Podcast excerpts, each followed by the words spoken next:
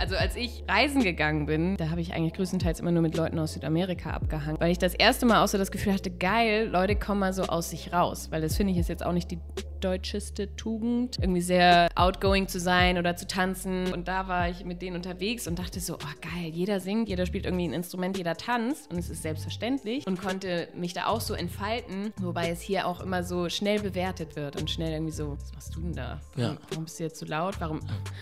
Wie die tanzen. Man denkt sich nur so, oh Digga, ja, weil ich keinen Stock im Marsch habe. Ja. So einfach mal loslassen können. Und ich glaube, das ist halt in äh, einer sehr westlichen Gesellschaft so, du musst reinpassen. Funktionier irgendwie im System, aber sei jetzt auch bitte nicht zu, zu wild und zu bunt.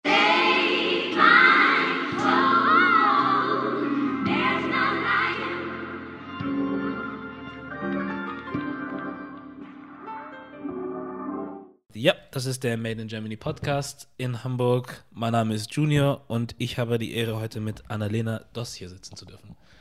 Guten Tag. Die Ehre ist ganz meinerseits. Sehr schön. Haben wir sie beide. Du hast schon mehrmals erwähnt gehabt, dass du nervös bist. Oh, todesnervös. Es hört auch nicht auf, Ja. aber ist okay. Was eigentlich auch ein bisschen nicht komisch ist, aber doch, äh, ich, mir fällt kein richtiges Wort ein, weil du bist Sprecherin, Synchronsprecherin, Werbesprecherin, glaube ich auch, ne? Und Sängerin. So, und du hast ja die ganze Zeit mit Leuten zu tun und musst ja die ganze Zeit performen und machen. Und dass du dann halt wegen sowas nervös sein kannst, ist für mich, äh, ja, Ja, Interessant.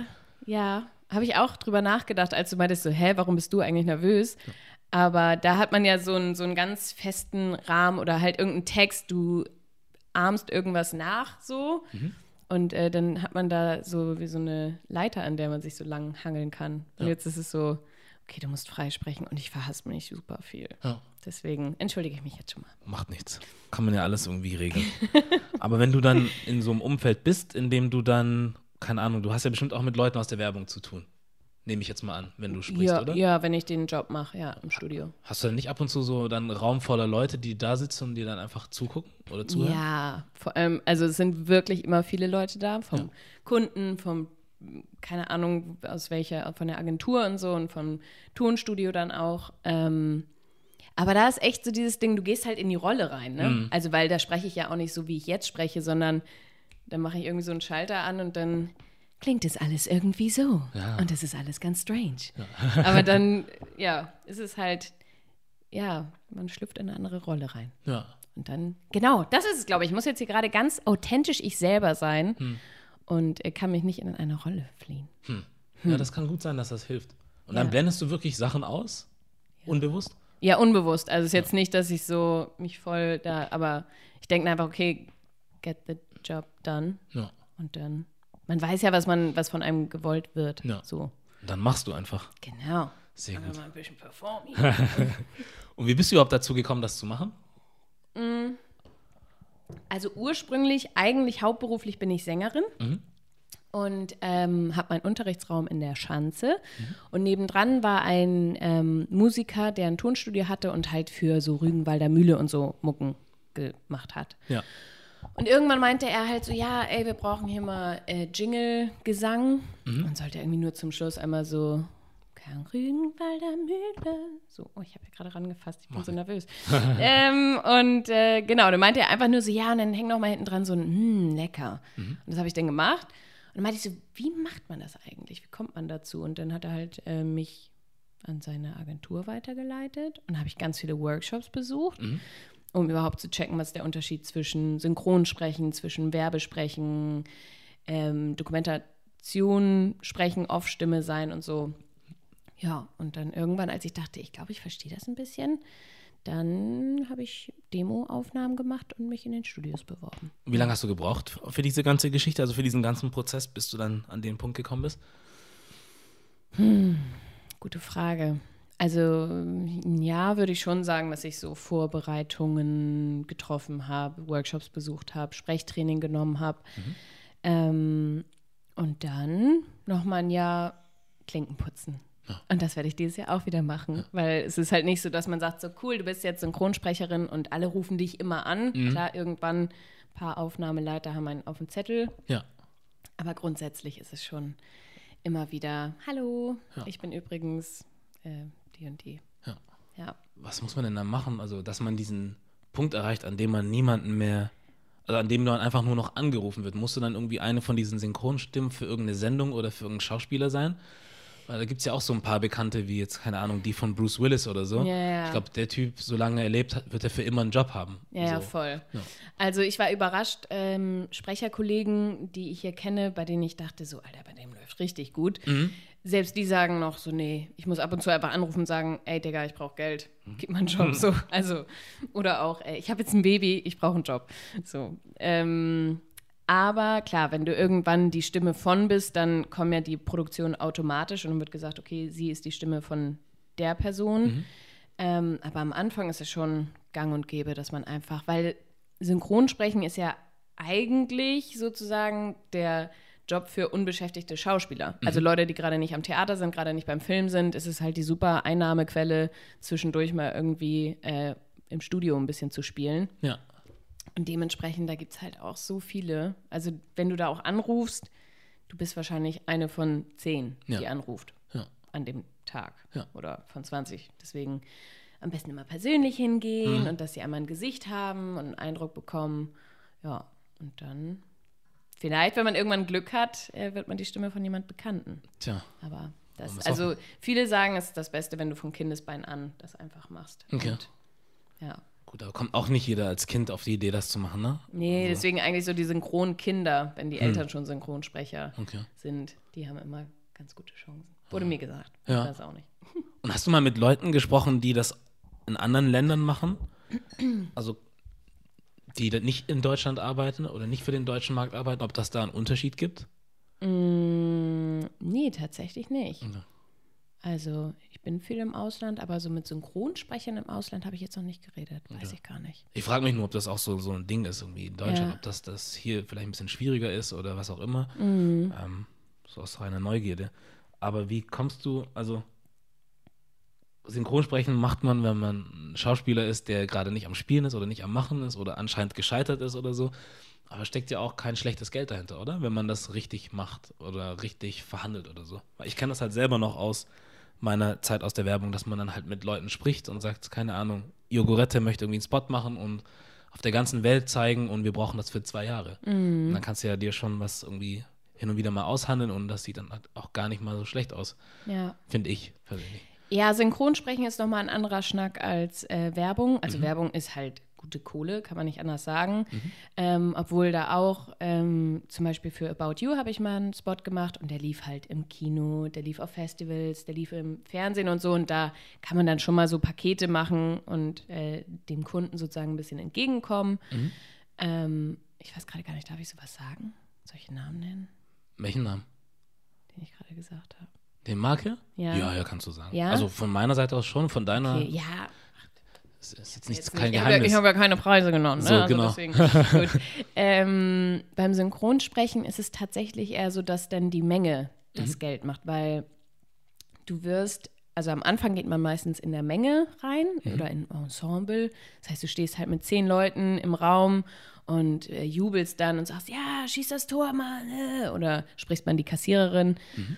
Ähm, und da gibt es eine Pauschale.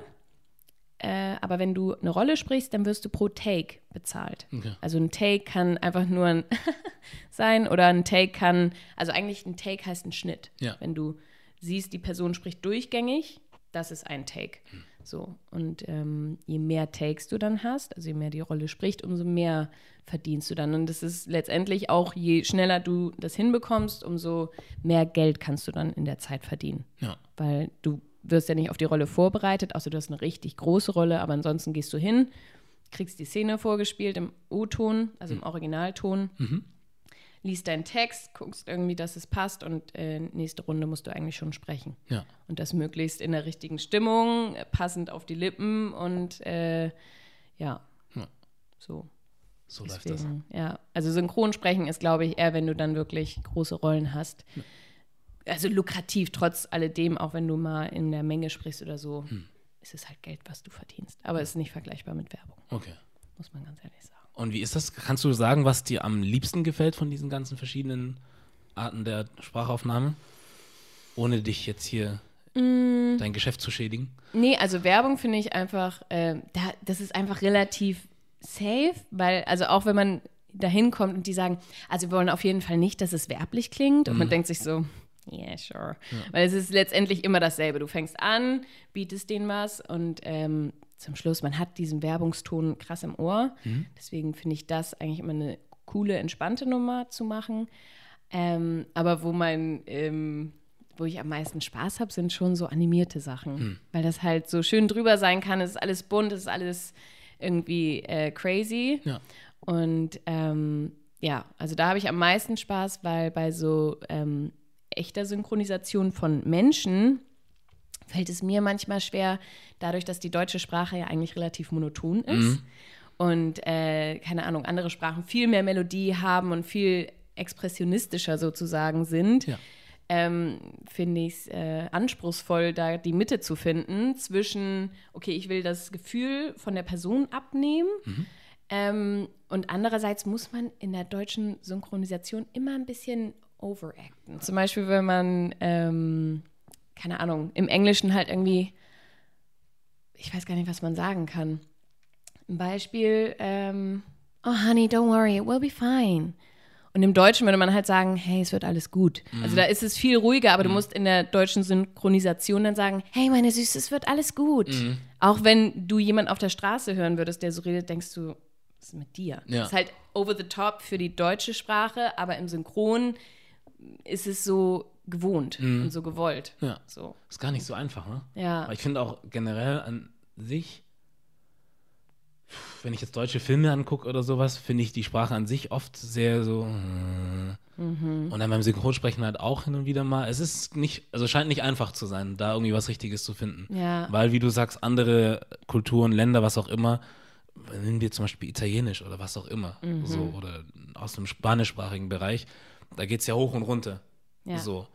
Und das dann zu übersetzen ins Deutsche finde ich schwierig. Ich finde es auch schwierig, zum Beispiel, das, also aus dem britischen Englischen zum Beispiel, Mhm. da gab es irgendwie sowas wie, was war das, The King's Speech war das damals. Mhm. So Oscar-Preis gekrönt und das ist der Film, den man sehen muss und so. Und ich denke halt, das dann ins Deutsche zu synchronisieren, ist, also tut dem Film nichts, also ist dem nicht gerecht, was der Mensch eigentlich geleistet hat, weil das sich einfach nicht matcht. Das, was dann Mhm. im Deutschen gemacht wird und was er im Englischen gemacht hat, das matcht sich einfach nicht, finde ich persönlich. Ja, ja.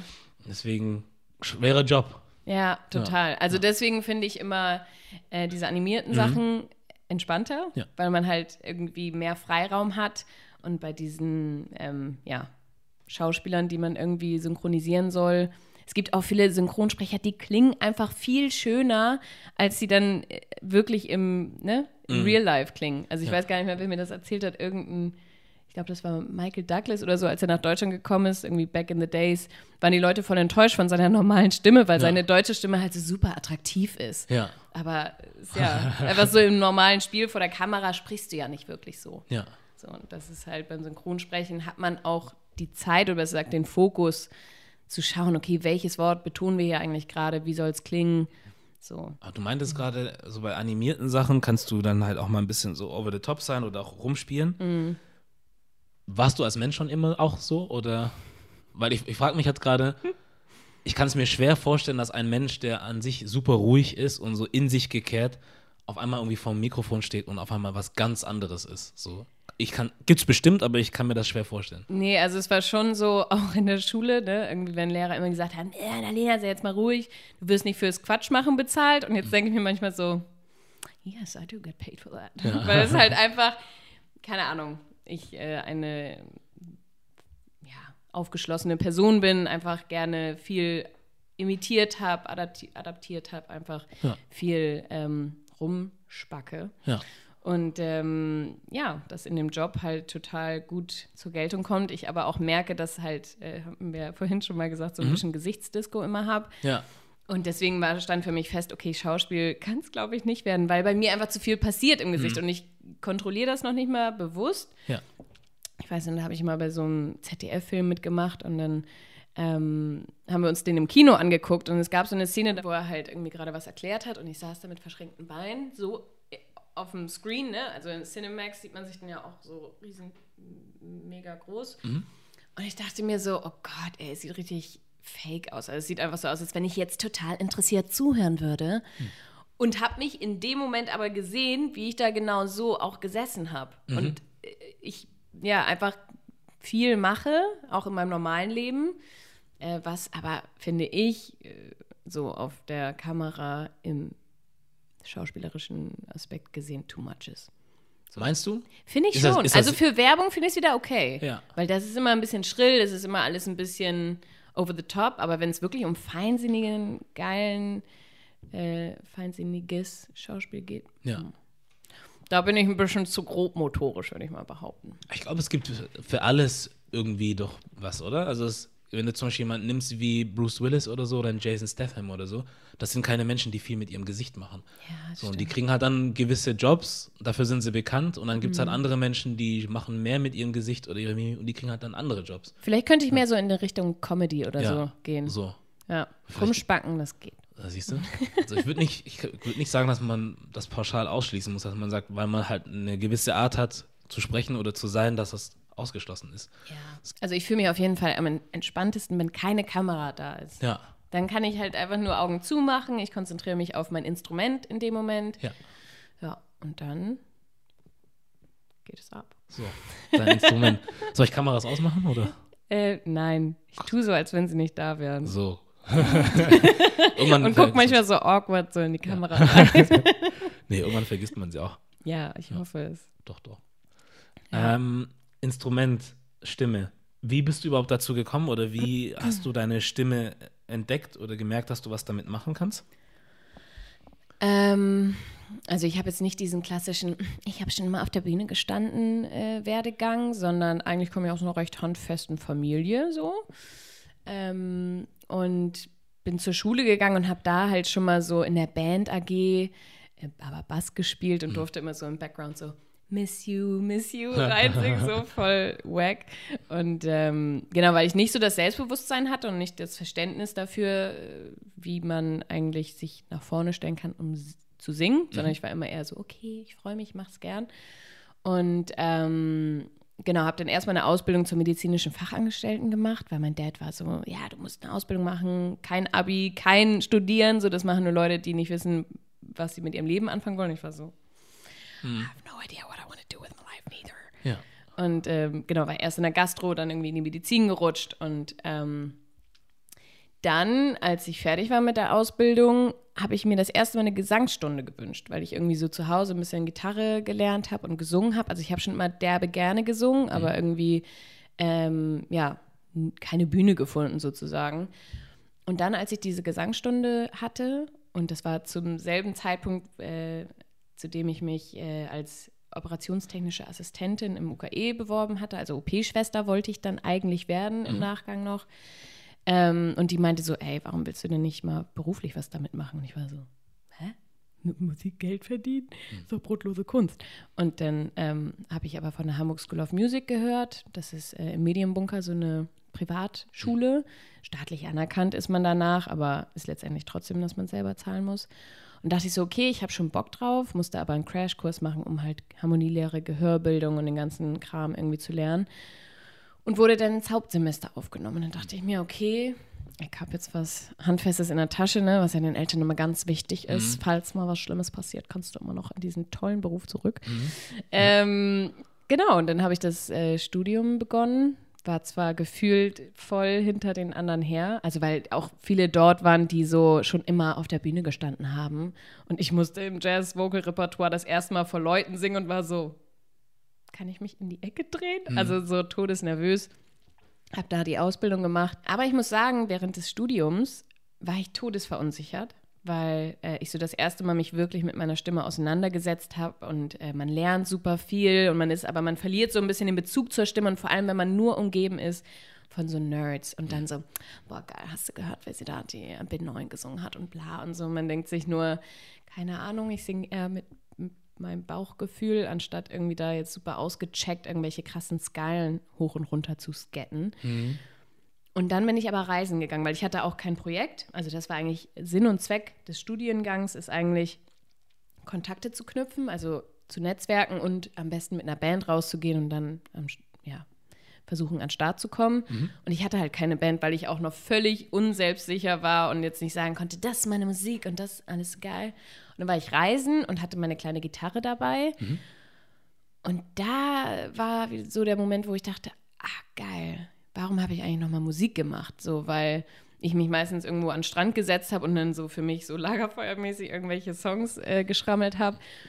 Und ich gemerkt habe, egal wo ich war, es immer wieder Menschen verbunden hat. So. Und dass ähm, man dadurch auch irgendwie sofort so Barrieren und so runtersetzt und in Kontakt kommt und irgendwie das so eine schöne Art und Weise ist, äh, Menschen zu berühren oder zu erreichen. Und ja, da war irgendwie so der Moment, wo ich dachte, geil, das will ich eigentlich voll gerne machen. Ähm, aber ich musste auch echt Deutschland dafür verlassen. Hm. Also, weil ähm, wenn man immer nur in diesem Kosmos ist, so, und äh, ich habe halt vorher in Blankenese gearbeitet, wo wirklich nur Rich People sind und man denkt so, Digga, ihr seid alle so unfassbar unzufrieden. Ihr habt doch eigentlich alles, was ihr wollt. Ihr seid total reich. Hm. Aber es ist eben genau das Ding, wenn man immer nur äh, in seinem eigenen ja, Brei rumkocht, so hat man irgendwie gar kein Verständnis fürs Leben so ein bisschen. Und ja. dann bin ich ins Ausland gegangen und habe da auch erstmal so verstanden, na, okay, nee, äh, viele Sachen, die ich hier immer als so mittelmäßig schlecht, weil in Deutschland sind ja auch immer alle Ansprüche so, es muss perfekt sein und mhm. du musst halt 100% geben und ähm, im Vergleich oder wenn man im Ausland unterwegs ist, denkt man sich so, ah geil, das Leben kann ja auch mal entspannt laufen ja. und ähm, habe dann auch erst, ja, verstanden, dass viele Dinge, die ich hier immer bei mir als mittelmäßig bis schlecht empfunden habe, eigentlich völlig in Ordnung sind. Ja. Also so, das ja. war ähm, ja ganz gut. Und dann bin ich wiedergekommen und hatte dann eine Motown-Band. Also ich stehe halt auch so alten Scheiß und so ähm, Soul.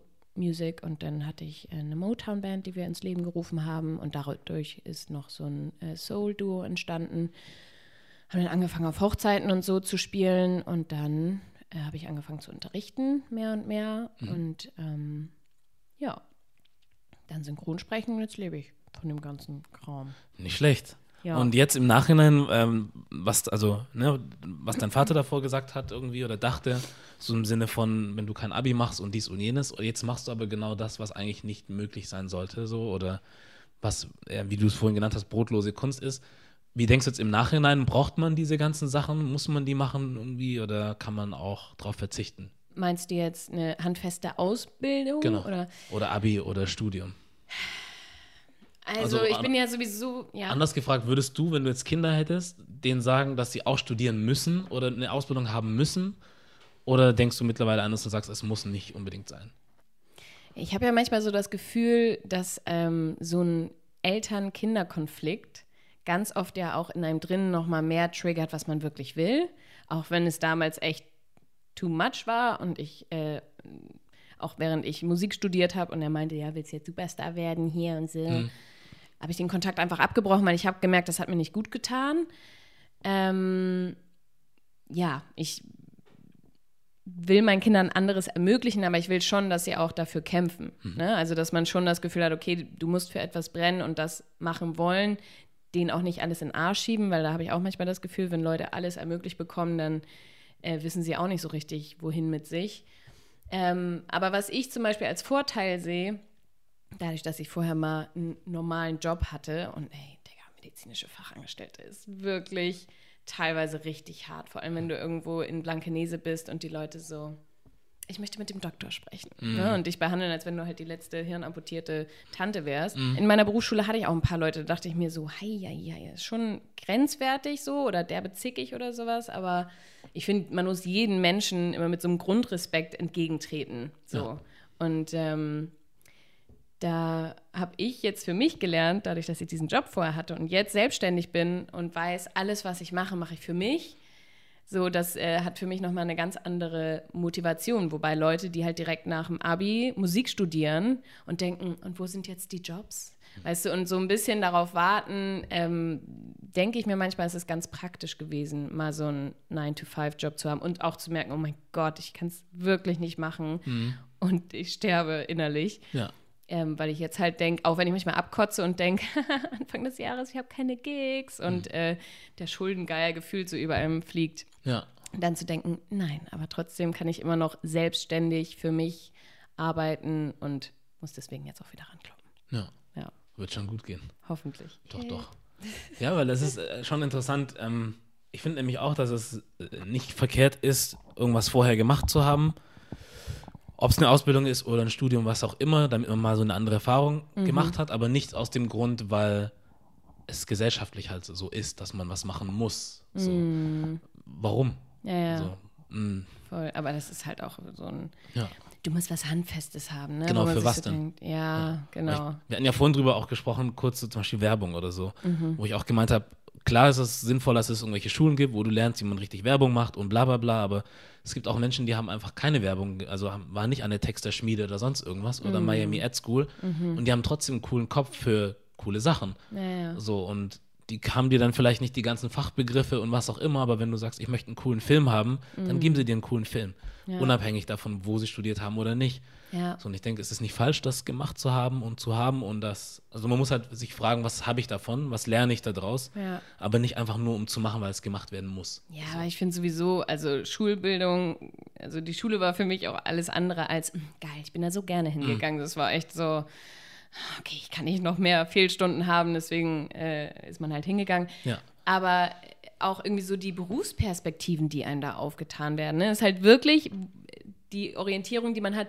Wo habe ich möglichst schnell, möglichst viel Geld? Ja. Wo habe ich dies? Wo habe ich jenes? Irgendwie, da wird gar nicht die Individualität äh, irgendwie so herausgefiltert und irgendwie geschaut, okay, wo bist du eigentlich stark drin? Also ich glaube, das ändert sich nach und nach immer mehr an den Schulen, dass es halt auch ne, so ein bisschen Ausrichtung dann dafür gibt.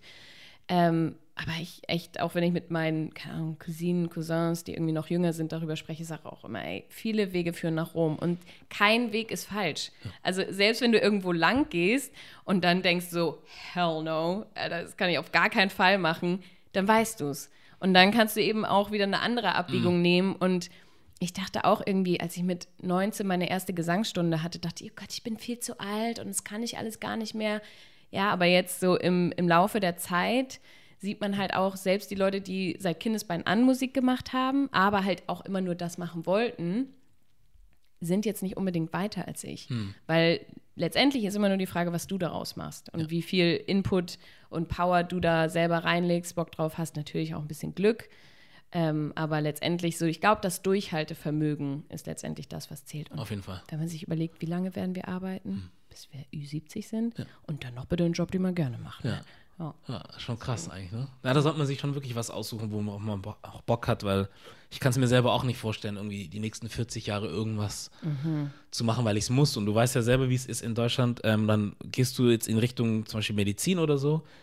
Und so wie der Lebenslauf dann laufen muss, solltest du am besten so einen roten Faden haben, der sich dann so bis zu 70 bis durchzieht. Und wenn du dann sagst, ich mache was anderes, dann heißt aber wie? Du hast doch Medizin gemacht. Warum machst du jetzt was anderes? Das macht keinen Sinn. Für Ja. viele macht das echt keinen Sinn, aber wie du sagst, denke ich auch, du kannst einen Umweg gehen und dann irgendwann merken, dass das nicht deins ist und zurückgehen und dann noch was anderes machen. Total. Aber davon muss man sich dann irgendwie auch lösen können. Von so. diesen Ängsten halt, Ja. ne? Weil die werden einen so eingetrichtert, das ist halt immer irgendwie Sicherheit, Sicherheit, Sicherheit. Und ich denke mir so, ja, kann ich nachvollziehen. Ich glaube, bei der Generation unserer Eltern war es auch noch ein anderes Großwerden. So, aber wir haben halt echt eine krasse Freiheit, die auch, glaube ich, oftmals überfordernd sein kann, weil man eben diesen riesen Teller an Auswahlmöglichkeiten hat. Aber ähm, da wirklich eher nach seinem Glück zu streben und sich von diesen ganzen äh, Erwartungshaltung vor allem der Eltern so ein bisschen losmacht, weil jetzt merke ich auch so, mein Dad war überhaupt nicht Fan davon, dass ich Musik studiert habe und äh, das mache, was ich jetzt tue, aber dadurch, dass ich daran geglaubt habe und eben nicht auf meine Eltern sozusagen gehört habe, ist es jetzt echt so, dass wir an einem Tisch sitzen können und auf Augenhöhe uns sozusagen unterhalten und eben nicht mehr dieses Kind, du musst dies und jenes machen, sondern ich sitze vor ihm und bin so, ey, ich habe meinen Teil geschafft, ich bin happy und ich muss niemandem was beweisen, weißt du, sondern dass man halt wirklich nur schaut, was ist mein Purpose, also worauf habe ich Bock, wo will ich äh, gerne Zeit investieren, so und das ist halt auch dieses, man investiert unfassbar viel Zeit. Gestern wieder bis um halb vier nachts irgendwie an meinen Demos gesessen oder für meine neue Website gebastelt, aber es fühlt sich nach Arbeit für mich an. Ja. Also weißt du, so man investiert in sich selber. Und ich glaube, wenn man da irgendwas hat, worauf man Bock hat, Ja, ist es halt auch nicht mehr so gefühlte Arbeit. ja, das stimmt. Vor allem, wenn ich dann auch Menschen sehe, die dann behaupten, irgendwas gerne zu tun und dann, wenn du sie im Bus oder in der Bahn siehst, wie unglücklich die aussehen, ne? Also wenn das wirklich eine Person ist, die sich freut, zur Arbeit zu gehen, dann weiß ich auch nicht. Also, Mhm. Tut mir echt voll leid. Ja. Ähm, ja, und Zeit ist halt echt mega wichtig. Und man Mhm. sollte schon gucken, dass man, weil ich, ja, man sollte gucken, dass man sie für sich richtig nutzt. Mhm. Weil wir haben zwar viel, aber am Ende dann doch nicht so viel. Äh, Das vergeht auch ganz schnell. Super schnell. Und ähm, ja, ist schade, wenn man dann seine Zeit mit irgendwas zubringen muss oder verbringen muss, was einen einfach nicht glücklich macht. So, Mhm. Und beim Essen zum Beispiel, ich meine, das kennst du bestimmt auch selber, Leute wollen halt irgendwie beim Essen Vielfältigkeit und wenn sie weggehen, Vielfältigkeit und so. Aber dann, wenn es wirklich alleine nur um dich geht irgendwie, dann fängst du dich selber in so einen Käfig ein und hältst dich dann da fest, weil das anscheinend so sein muss. So, dann frage ich mich, wo ist jetzt da die Vielfältigkeit oder Mhm. dieses, diese ähm, Drang danach zu experimentieren oder was anderes zu versuchen. So, da sagt man, nee, da verhaftet man sich selbst irgendwie. Und das finde ich ein bisschen schade. Ja. Ja, aber ich finde, es ist ähm, ja sowieso sowas, äh, wo man oftmals, also als ich reisen gegangen bin und ähm, da habe ich eigentlich größtenteils immer nur mit Leuten aus Südamerika abgehangen, Mhm. weil ich das erste Mal auch so das Gefühl hatte, geil, Leute kommen mal so aus sich raus, weil das finde ich ist jetzt auch nicht die deutscheste Tugend, Ja. irgendwie sehr outgoing zu sein oder zu tanzen oder weißt du so zu singen, Musik zu machen, so und da war ich mit denen unterwegs und dachte so, oh geil, jeder singt, jeder spielt irgendwie ein Instrument, jeder tanzt und es ist selbstverständlich und konnte mich da auch so entfalten, wobei es hier auch immer so schnell bewertet wird und schnell irgendwie so, was machst du denn da? Warum, Ja. warum bist du jetzt so laut? Warum, guck mal, wie die tanzen. Und man denkt sich nur so, oh Digga, ja, weil ich keinen Stock im Marsch habe, Ja. so einfach mal loslassen können. Und ich glaube, das ist halt in äh, einer sehr westlichen Gesellschaft so, du musst reinpassen. So. Funktionier irgendwie im System, Mhm. Ja. aber sei jetzt auch bitte nicht zu, zu wild und zu bunt. Das Ja. passt nicht so Ja. gut. Und man denkt sich so, ja, genau, deswegen ist ja auch alles irgendwie so ein bisschen eingefahren. Und also auch so die Musikindustrie in Deutschland ist halt auch für den deutschen Markt möglich, Ja, aber international nicht unbedingt. noch nicht, ne? Ja, weil ich glaube auch einfach die, die, also hatten wir ja vorhin auch drüber gesprochen, Thema Werbung. Man könnte Werbung auch so geil machen, aber ich glaube, äh, die Deutschen halten da immer so ein bisschen dran fest, nee, so wurde das schon immer gemacht und auch musiktechnisch, jetzt bitte nicht zu experimentell, sondern das sollte alles irgendwie so passen, ja, hier ist die Zielgruppe. Also es wird immer nur geguckt, wo ist die Zielgruppe, was kann man bedienen, anstatt mal zu sagen, ey, wir haben eine geile Idee und wir riskieren das jetzt mal und wir investieren. Aber das ist so viel Risiko, Es, ne? es muss sich halt sofort immer lohnen, ne? Ja. So, du steckst was rein und es muss sofort was rauskommen. Und ich finde, das ist auch so eine Sache, die in Deutschland irgendwie ganz gut praktiziert wird, zu versuchen, so wenig wie möglich reinzustecken, aber das meiste rauszuholen. Aber jetzt nicht so im Voll. Sinne von, wie jetzt zum Beispiel, wenn du und ich sagen würden, wir machen jetzt einen Podcast zusammen, dass wir sagen, pass mal auf, wir haben keine Kohle, dann nehmen wir jetzt einfach nur ein Handy und machen das Beste da draus und dann wird das am Ende halt trotzdem cool.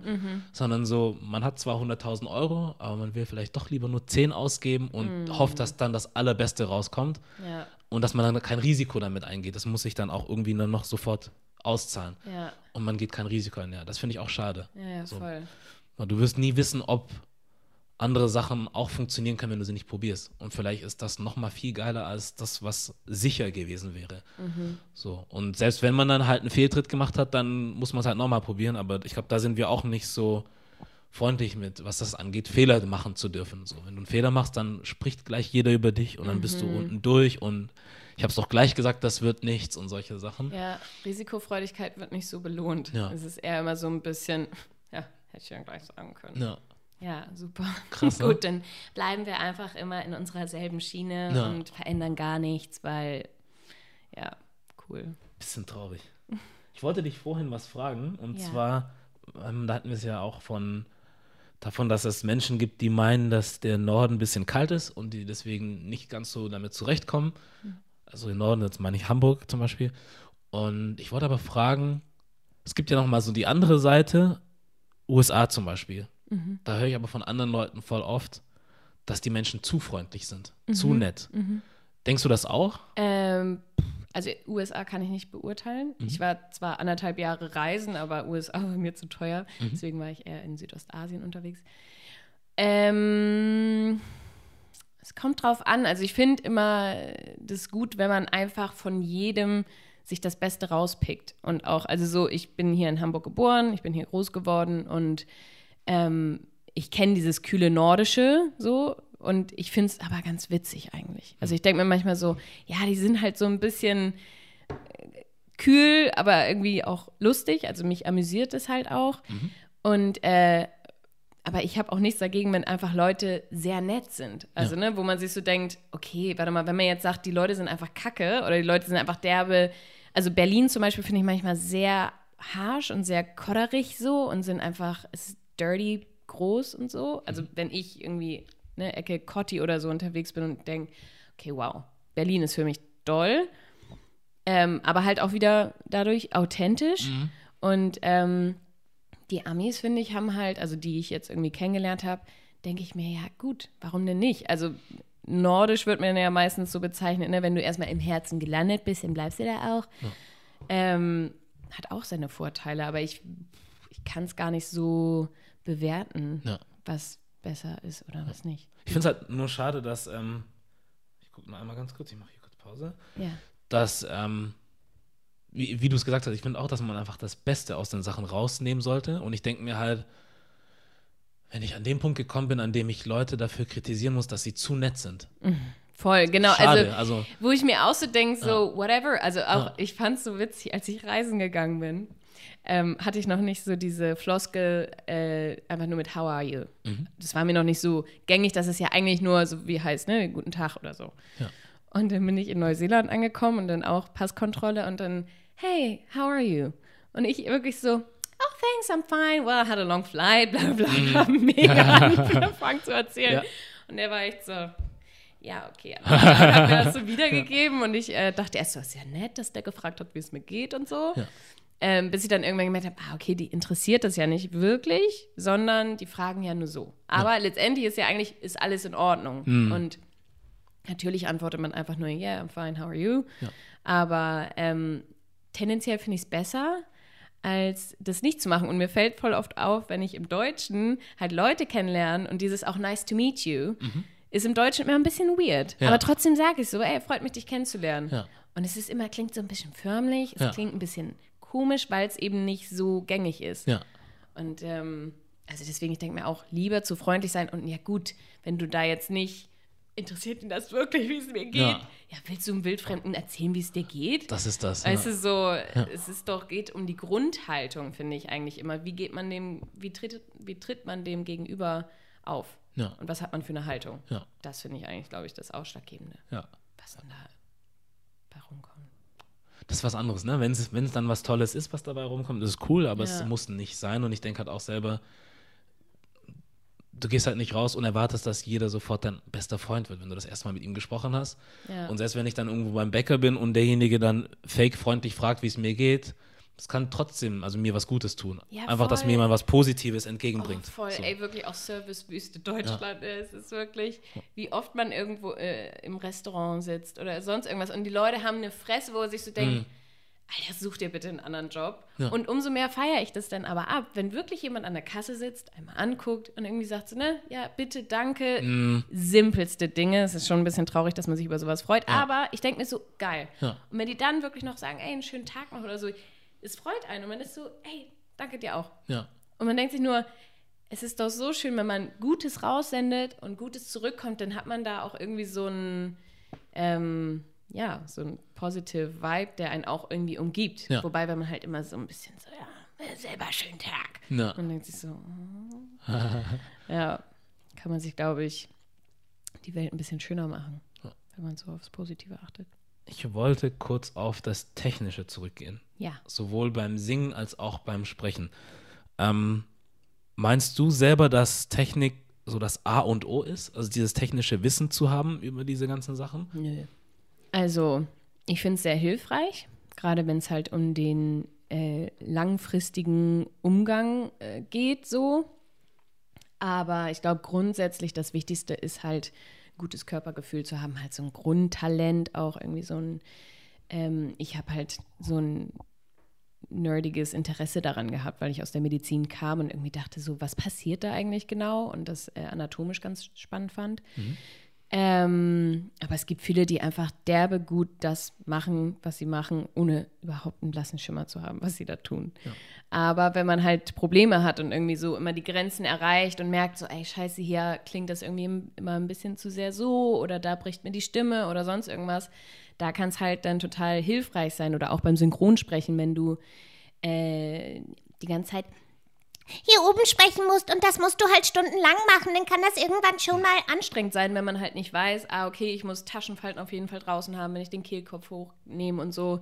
Ähm, ich merke, dass es mir hilft in meinem Job, aber es ist kein Muss. Ja. Also ich glaube, grundsätzlich brauchst du Talent, Bock, äh, Auffassungsgabe, ja. schnelle Auffassungsgabe ähm, und Gefühl jetzt, wenn das äh, das Singen angeht. So, das ist das A und O. Ja.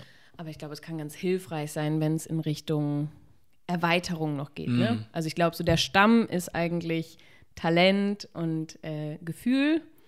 Und dann alles weitere drumherum, das noch weiter auszubauen, kann noch mal ganz cool sein, wenn man so verschiedene Filter drüber legt oder mhm.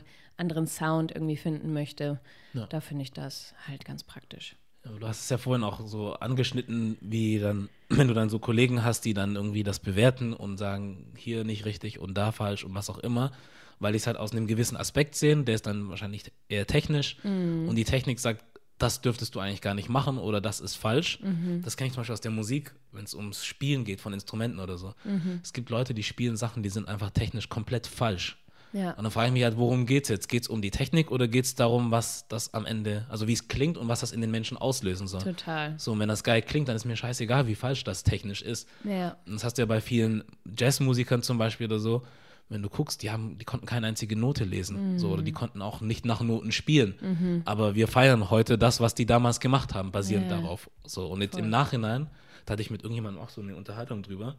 Eine Person, die mir dann sagen wollte, ist, also, dass Noten und was auch immer auf jeden Fall sein müssen und wichtig und du musst das verstehen und du musst das können, sage ich. Mhm. Wie du sagst, es hilft zwar, also es hilft, das zu verstehen und zu, ähm, kann dir auch helfen, Sachen zu verbessern mhm. oder weiterzukommen, aber die Tatsache, dass es Menschen gibt, die das halt andersrum gemacht haben und es funktioniert hat, zeigt mir, dass es nicht sein muss. Mm, so, und, aber ich finde, wir verfangen uns dann ganz schnell in solche Sachen. So, wenn du es nicht technisch richtig machst, dann geht das einfach nicht.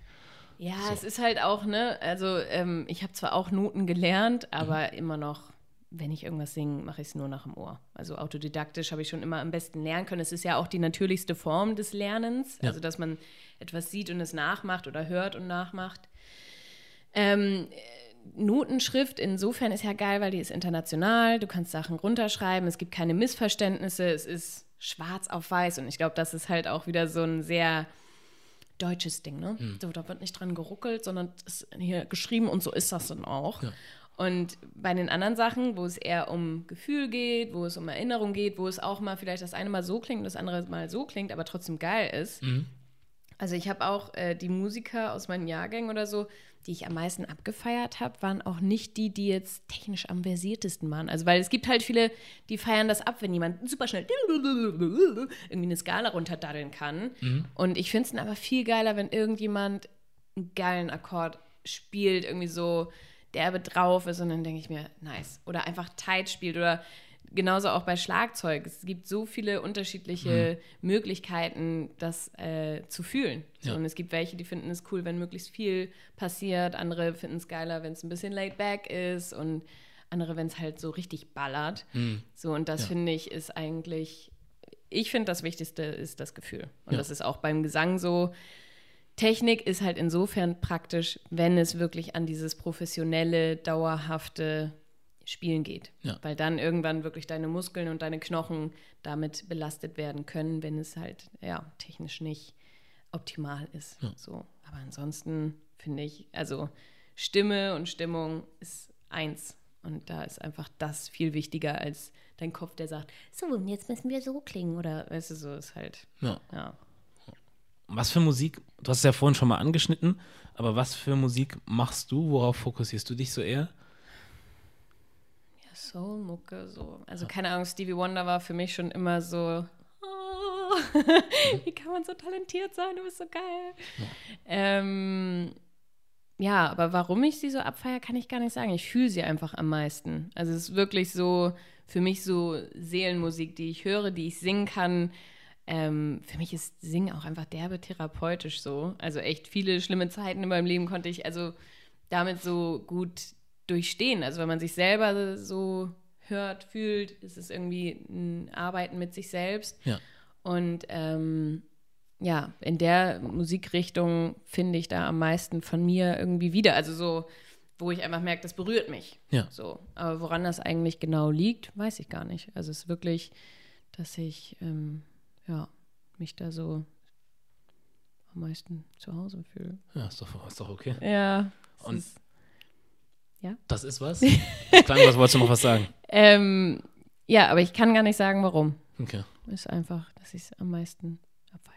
Und hast du das auch als Kind dann viel gehört gehabt, irgendwie zu Hause oder so? Oder wie hast du dann selber überhaupt das Interesse für die Art von Musik gefunden?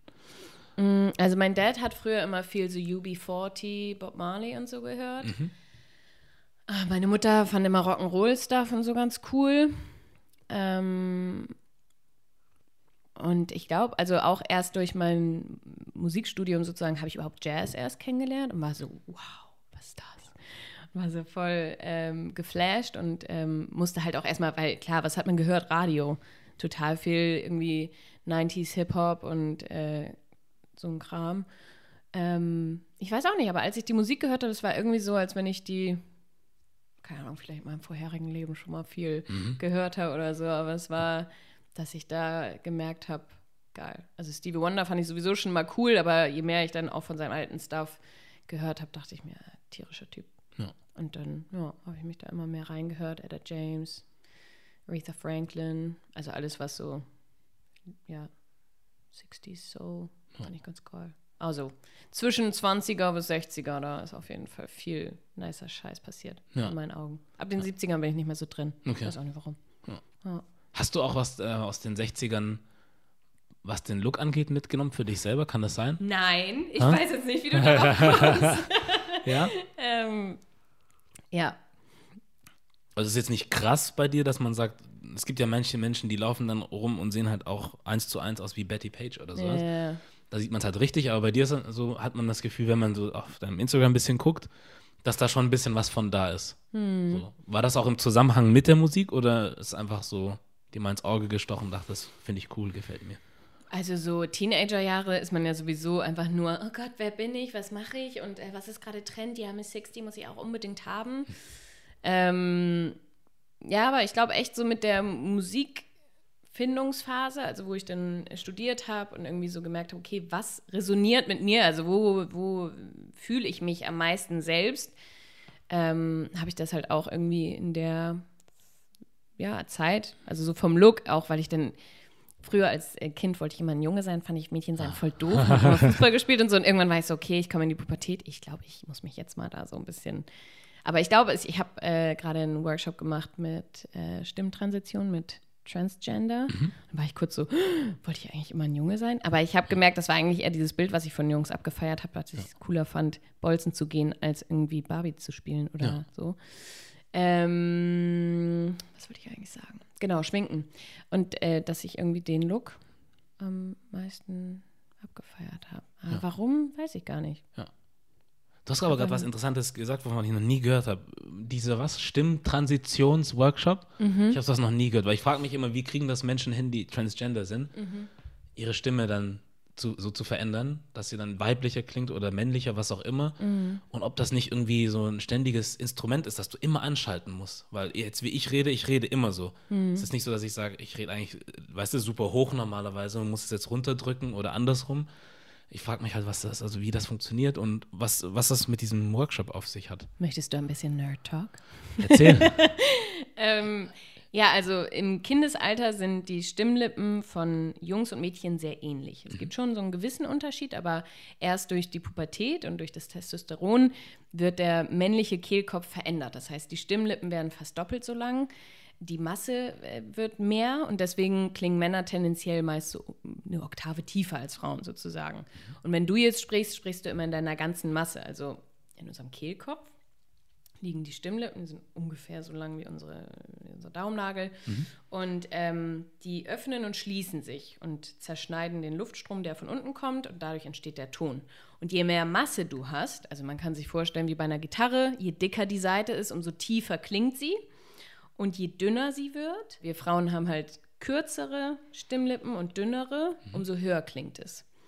So, und äh, bei Transgender-Frauen, äh, die halt durch die Pubertät gegangen sind, muss man äh, Training mit denen machen. Dass die eben nicht immer in der Vollschwingung der Stimmlippen sind und tief klingen und sonst was und einen tiefen Kehlkopf haben, sondern ähm, das ist ja ein Instrument letztendlich, was man auch beeinflussen kann. Das heißt, äh, du kannst deinen Kehlkopf wir sprechen meistens in der mittleren Lage. Ich könnte aber auch zum Beispiel die ganze Zeit meinen Kehlkopf ein bisschen tiefer. halten oder ich könnte ihn auch die ganze Zeit hier oben halten. Hm. Und wenn du mich jetzt zum Beispiel so kennengelernt hättest, dann wäre es dir wahrscheinlich gar nicht so aufgefallen. Also würdest du denken, okay, also du siehst manchmal schon Leute und denkst, die haben irgendwie einen komischen Ton, aber wenn ich die ganze Zeit so rede, dann ist das für dich meine Stimme. Und das wäre dann zum Beispiel mein Attracted State, von dem ich vorher gesprochen habe. Also Attracted State, so das, wo man sich zu Hause fühlt. Ja. Was man mit Transgender Frauen macht, ist eben zu trainieren, dass man nicht in der Vollschwingung ist, sondern in der dünnen Masse. dass man ähm, sozusagen nicht ganz So voll mehr klingt. sondern dass es ein bisschen dünner wird und vor allem, dass man den Kehlkopf dann auch noch ein bisschen nach oben nimmt Mhm. und ähm, Was oftmals, also wenn man so sagt, so diese typische Transenstimme, dass man so, hallo, ja, ich bin jetzt ne, voll, die, voll die Frau und so. Da reden die im Facett. Das heißt, ihre Stimmlippen sind nicht geschlossen, sondern die sind hinten sozusagen hochgespannt, sind verlängert, dadurch klingt es höher, aber Ja. viel zu viel Luft kommt dadurch. Dadurch ist die unflexibel, du kannst nicht wirklich in den Tonhöhen äh, wechseln und es klingt halt wie ein Mann, der wie eine Frau klingt, weil das Facett sozusagen die einfachste Form der Kopfstimme ist, die wir eigentlich fast alle beherrschen. Was man dann eher trainieren muss, ist halt von der dicken Masse in die dünne Masse zu kommen, den Kehlkopf hochzunehmen, Taschenfalten aufzumachen, das sind über dem Kehlkopf so kleine. Genau, es gibt Nee, so nee, ein ist paar gut, Sachen, ne? weiter, ja. Und äh, Twang vor allem, dass man äh, den Kehldeckel ein bisschen mit nutzt. Im Deutschen haben wir leider fast gar keinen Twang. Im Norddeutschen Twang? dann ein bisschen mehr, ja, das klingt so ein bisschen nasal, ne? Mm. Also, the Americans have it like a lot. They twang like all the time. Mhm. und dadurch hat man äh, mehr Obertöne. Es ist ein bisschen durchsetzungsfähiger und äh, das kann halt äh, Transfrauen helfen, eine hohe Stimme zu haben, ohne so ein bisschen, es hat eine Nasalität dabei. Mhm. wenn man die halt wegnehmen würde, dann wäre es ein bisschen, dann strahlt das nicht so. Also Twang ist der Kehldeckel, der ein bisschen zugeht und dadurch ähm, ist es ein bisschen prägnanter. sozusagen. Twain oder Twaying? Twang. Twang. Twang. Hab ich nie gehört. Ja. Das hört sich so nach irgendwie einem asiatischen Namen an. So Nachnamen. Mark Twain oder so. das war auch so geil. Bei dem Workshop war auch eine, die hat immer Twain gesagt. Ja, ich dachte auch erst. Und dann machen wir den Twain. Ja. Und ich dachte so, hm. nee, T-W-A-N-G. Krass. Ja, Ja, okay. Wird eigentlich in Twang. fast auch in allen Populargesangsstilen genutzt. Okay. So, dadurch kann man halt auch viel leichter lauten, hohen Töne singen, Mhm. äh, wenn man halt den Twang benutzt. Ja. Das so ein bisschen nasal klingt. Also im Country ist zum Beispiel total viel Country Roads, take Ah, ja. me home to the place. Aber ähm, zum Beispiel Aretha Franklin habe ich immer gedacht, Digga, wie singt sie eigentlich? Respect. Mhm. Weil die da auch rumschreit. Und ich dachte immer so, Alter, warum kackt die denn da oben nicht ab? Bis ich irgendwann verstanden habe, dass sie auch todesviel twankt. Das ist halt, ähm, Mhm. Ja, macht vieles einfacher. Ja. Aber- Und viele machen es natürlich, ohne dass sie es wissen. Ja. So. Das ist dann so ein Ding, wo, wo dann das Wissen einem helfen kann zu verstehen, was man da macht, ne? Ja, Oder- voll. Also ich habe früher war ich auch tendenziell so voll die Presserin und ich bin immer noch tendenziell eine, die viel Luftdruck benutzt Mhm. sozusagen, also mehr als andere. Ähm, und Aretha Franklin, ich habe sie geliebt, aber ich dachte immer so, Alter, ich schreibe mir hier die Seele aus dem Hals so. ähm, bis ich dann irgendwann halt von meiner gesagt habe, ey, benutz mal Twang und auf einmal ging, ja, dieses What you want, babe, I got it. Und dann macht sie What you need, you know I got it. Und es hat so einen leichten nasalen Anteil. Weil wenn es ohne Mask, es wäre halt irgendwie gepresst und hat nicht diese Sweetness, also dieses Leichte dabei. Und das hat man halt mit Twang, wenn man einfach ein bisschen mehr dahin geht, war ich so. Mach das nochmal. Das, äh, in Das Anführungszeichen richtige? ja. Ähm, oh Gott, jetzt jetzt wieder, aber Denk nicht ins Finale. Ja, genau. Ähm, Baby, I got it. What you need, you know I got it. And all I'm asking is for the respect. Okay, zum Schluss war es wieder sehr. Naja. Ne, aber es ist halt, du hast die Lautstärke, du hast die Höhe, ohne dass du aber todesviel pressen musst. Mhm. So, und das ist halt äh, da, wo ich sage, aber das weiß, das kann einem viel helfen. Ja. So, ja. Ja, krass. Deswegen. Und auch beim Synchronsprechen hilft Ja. es halt. Hast du irgendwie mal mit den Leuten gesprochen danach, ob das dann für die noch Arbeit ist, immer, also die Stimme anders zu benutzen? Oder gewöhnt man sich einfach irgendwann mal dran und dann hat man einfach eine weiblich klingende Stimme? Also am Anfang ist es für die noch extrem viel Arbeit. Und die müssen dann, also es gibt so eine Hügelübung, wo man dann äh, hochzählt und versucht, ne, in die dünne Masse zu kommen, Kehlkopf hochzunehmen, Twang dazu und dann wieder ein bisschen runterzugehen, damit es nicht so quetschig klingt. Und das ist halt wie, als wenn man auf einmal anfängt, auf hohen Schuhen zu laufen oder auf Spitze zu tanzen. Also es ist eine andere muskuläre ähm, Belastung, die man hat. Und am Anfang ist es auch anstrengend. So. Aber je öfter man das macht, umso mehr wird es zur Normalität. Und äh, ab einem gewissen, ab einer gewissen Dauer, wenn man das auch, es ist aber auch bei jedem unterschiedlich. Bei der einen dauert es ein halbes Jahr Ja. und äh, bei der anderen dauert es halt ein ganzes Jahr, bis sie wirklich das Gefühl hat, okay, das ist äh, jetzt safe. Und ähm, ich hatte auch eine Schülerin, die wusste gar nicht mehr, wie sie ihren Kehlkopf runterkriegen kann, weil eben sind ja letztendlich auch nur ne, Muskeln, wenn die die ganze Zeit angespannt sind, verkürzen die sich ja auch irgendwann. Ne? Also irgendwann kannst du gar nicht mehr äh, den, ups, den äh, Kehlkopf runterfahren lassen, sozusagen. Also es ist auch ein bisschen Sinn und Zweck, dass man halt auch den Adamsapfel nicht mehr so sieht, weil der bei Männern auch viel ausgeprägter ist. Ähm, genau, aber es ist schon am Anfang viel Arbeit, aber irgendwann wird es dann zu so einer Normalität. Ja, Bei Frauen ist es aber viel einfacher, wenn die zu Männern werden, also einen männlichen Klang haben wollen. ja. Die haben einfach nur Testosteron, Bums sind die So. Stimmlippen lang, fertig aus. Und ich denke mir so, Alter, krass. Tja. Ja, sehr spannendes Thema, sehr Ja, spannendes doch, Thema. auf jeden Fall. Ja. Aber jetzt die Frage, ich muss noch mal fragen. Ähm, du hast beim Workshop teilgenommen oder du hast ihn gegeben? Ich habe assistiert, Ja. also ich kenne äh, die Stefanie Kruse, liebe Grüße an der Stelle. Ähm, die äh, habe ich mal über einen Lachsbox-Workshop kennengelernt. Das ist so ein äh, Silikonschlauch, den man ins Wasser hält und reinblubbert und re oder reinsummt, äh, was so stimmtherapeutisch ähm, entspannen kann oder zum Aufwärmen total viel genutzt wird und so. Und die hat nämlich diese Methode entwickelt, Lacroix. Stimmtransitionstechnik sozusagen. Und da habe ich assistiert, weil ich eben auch mal eine Schülerin hatte, die ähm, Transfrau ist. Und äh, ich so dachte, okay, krass, wie mache ich jetzt mit ihr Gesangsübungen und so. Also größtenteils waren nur Logopädinnen in dem Kurs ähm, und ich war halt da so Assistenz, aber habe gleichzeitig halt auch mal genau verstanden, was da passiert. Aber letztendlich nutzen die auch relativ viel von der Still Voice Training Methode, mit der ich auch unterrichte und wo ich mich regelmäßig fortbilde, so genau. Und dann war das ganz spannend. Klingt auf jeden Da auch so verschiedene Klientinnen Ja. zu haben, auch in unterschiedlichen Stadien. Ne? Also es gibt welche, die leben so komplett äh, als Frau. Und es gibt aber auch noch äh, Transfrauen, die einen 9-to-5-Job haben, wo sie als Mann immer noch auftreten Hm. äh, müssen und das noch nicht, also erst sozusagen ihre Rolle oder ihre, ihr Frau-Dasein sichern möchten oder safe werden möchten, bis sie da durchgängig drin leben können. Ja. Ja. Ja, krass, weil man ist sich da dessen gar nicht bewusst, dass es in Anführungszeichen einen Markt dafür gibt. Ich war mir dessen nicht bewusst, bis du es jetzt gesagt hast. Also es ist klar, dass es Leute äh, gibt, die da bestimmt Hilfe brauchen, irgendwie ihre Stimme sozusagen zu finden. Ja. Aber ich habe nie dran gedacht, dass das etwas ist, wo man jemanden auch wirklich tatsächlich unterrichten kann. So krass. Ja. Ah, Das war mir, bevor ich die Schülerin äh, hatte, auch nicht so bewusst. Ja. Und dann wusste ich aber, dass äh, Stefanie da diese Technik hatte. Und ja, jetzt ist das äh, ein spannender Bereich. sehr gut. Ja. Machst du das denn jetzt auch öfters oder willst du es öfter machen? Oder? Ähm, also ich bin ja keine Logopädin, Ja. ich bin ja nur Gesangslehrerin. Wenn ich jetzt eine äh, Trans-Schülerin hätte, klar, könnten wir äh, singen. Es ist halt aber schon, also deswegen ist auch die Schülerin zu mir gekommen, dass man die Stimme ein bisschen flexibler gestalten kann, weil irgendwann hat man ne, dieses, dass der Kehlkopf immer oben ist und man in der dünnen Masse spricht. Aber man will ja auch so eine natürliche Melodie reinbekommen können, um, ohne dass es irgendwie anstrengend ist.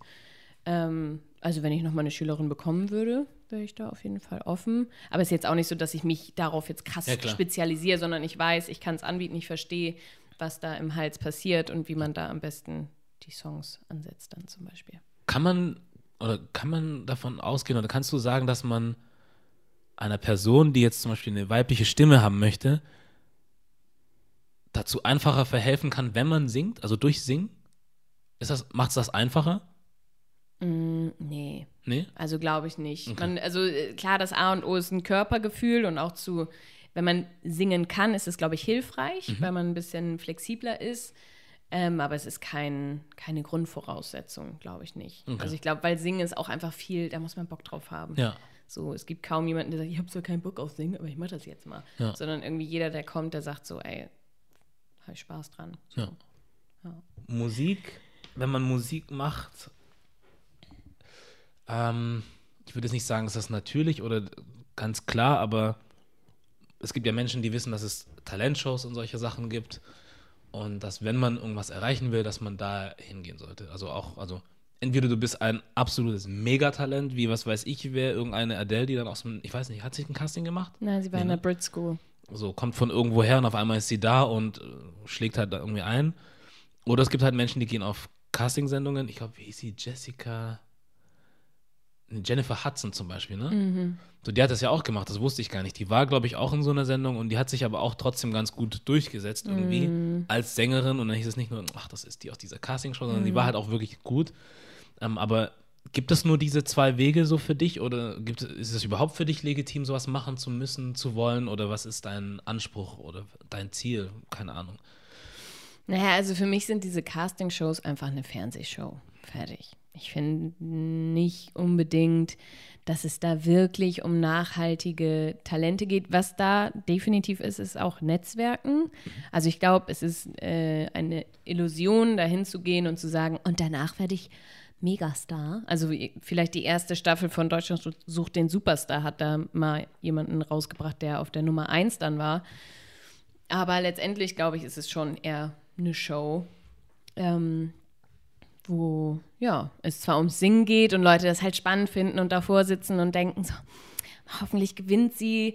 Aber natürlich, es ist Fernsehen. Ja. Wenn du eine Person hast, die halt tätowiert ist und sagt Sex, Drugs und Rock'n'Roll, wird das immer wieder in irgendwelche Interviews reingeschnitten. Ähm, wenn du eine Person hast, die eher, also du kriegst immer, ne, die gucken schon so, okay, wir brauchen Rockige, wir brauchen dies, wir brauchen jenes. Natürlich sind auch alle Menschen irgendwie unterschiedlich, das ist ja dann manchmal auch ganz praktisch, Ja.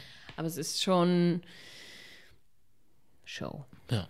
So, also deswegen, wenn irgendjemand sagt, ich möchte von der Musik leben, würde ich jetzt nicht sagen, dass das der einzige Weg ist. Weil klar, du kriegst Kontakte, so, also selbst wenn du danach dann einfach nur mit auf Tour gehst, um da im Background zu singen, äh, es ist ja auch schon eine Art und Weise, dein äh, Leben bestreiten zu können. Aber es ist auch ein Stempel, den du hast, wo einfach, ähm, den du auch nicht los wirst und der auch nicht immer zum Vorteil ist.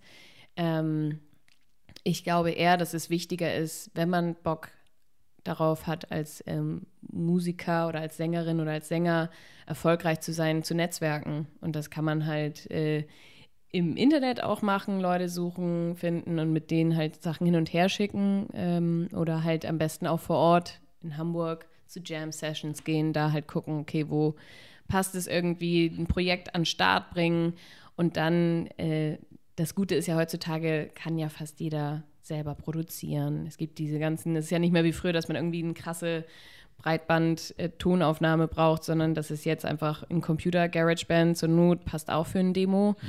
Ähm, um dann halt, ähm, du kannst ja eigentlich schon selber auch releasen. Du brauchst ja gar nicht mehr diese Major äh, Labels. Klar, die haben ein großes Budget für Marketing und so, aber wenn du Bock drauf hast, kannst du auch echt viel aus eigener Kraft machen. Aber kostet dann auch viel Kraft. Ja.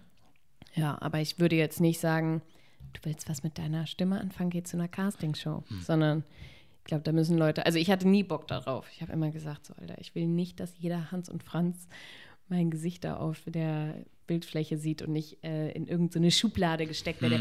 Die 60s-Maus, die immer nur Soul singt und Naja. ähm, keine Ahnung, dann werde ich da die ganze Zeit in Petticoats gesteckt und so und ja, nö. Also hatte ich nicht so das Bedürfnis. Ja. Aber kann jeder für sich selber entscheiden. Was wäre jetzt für dich dann persönlich so musikal, also wie würdest du für dich einen Erfolg als Sängerin definieren oder als Musikerin? Also ich habe schon festgestellt, ich habe nicht das krasse Bedürfnis. Also es gibt ja voll viele, die sind so, ich muss entweder auf die Bühne oder ich muss sterben. Also sie sind wirklich so das oder gar nichts und, und stellen sich auch so ein riesen Publikum und so vor. Das habe ich irgendwie nicht, aber ich weiß auch nicht, ob ich einfach dafür zu bodenständig erzogen wurde und deswegen das für mich so utopisch ist, dass es für mich nicht äh, denkbar ist. Ja.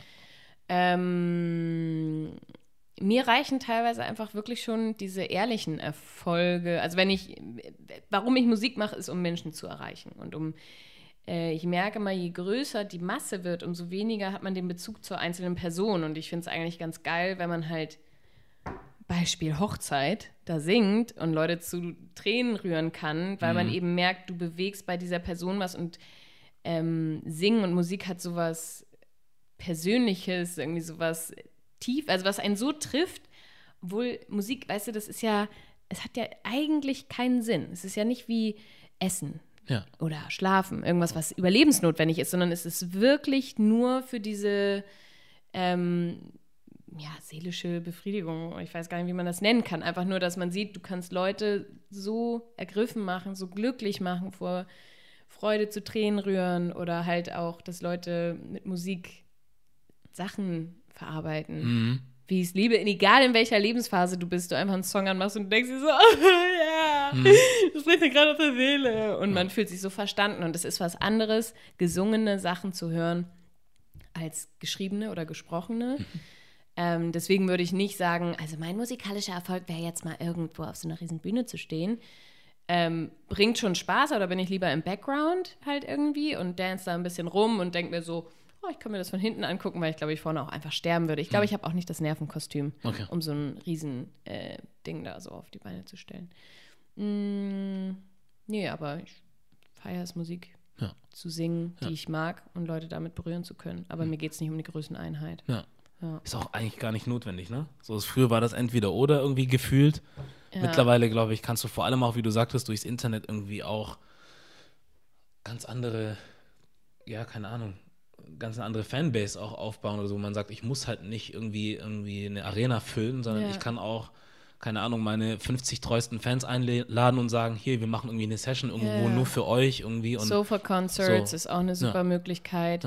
Und auch, dass man heutzutage mit Crowdfunding-Aktionen Mhm. halt irgendwie sich ein Album finanzieren lassen kann. Also, dass Ja. Leute sozusagen schon im Vorhinein die Platte kaufen Mhm. und damit äh, die Produktion äh, finanziell unterstützen, Ja. was halt mega ist. Weißt Ja. du, was, sowas gab es früher halt nicht. Und da gab es dann auch nur Hop oder Top und nichts dazwischen. Und ich denke mir jetzt so, Alter, dazwischen ist voll gemütlich. Also so muss jeder für sich wissen.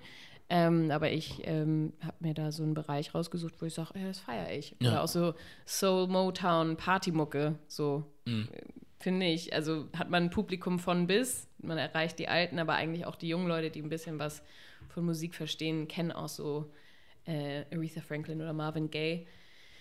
Und ähm, habe da eine Zielgruppe, mit der ich mich auch gut zurechtfinde, weil ich dachte immer so, Digga, wenn ich Top 40 machen muss, erschieße ich mich. Einmal Ja. Helene Fischer und ich bin tot. ja, Also es ist halt so, nee, da ist mir die Kohle das auch nicht wert, Mhm. wenn ich abends ins Spiegel gucke und denke, ich habe atemlos gesungen. ja.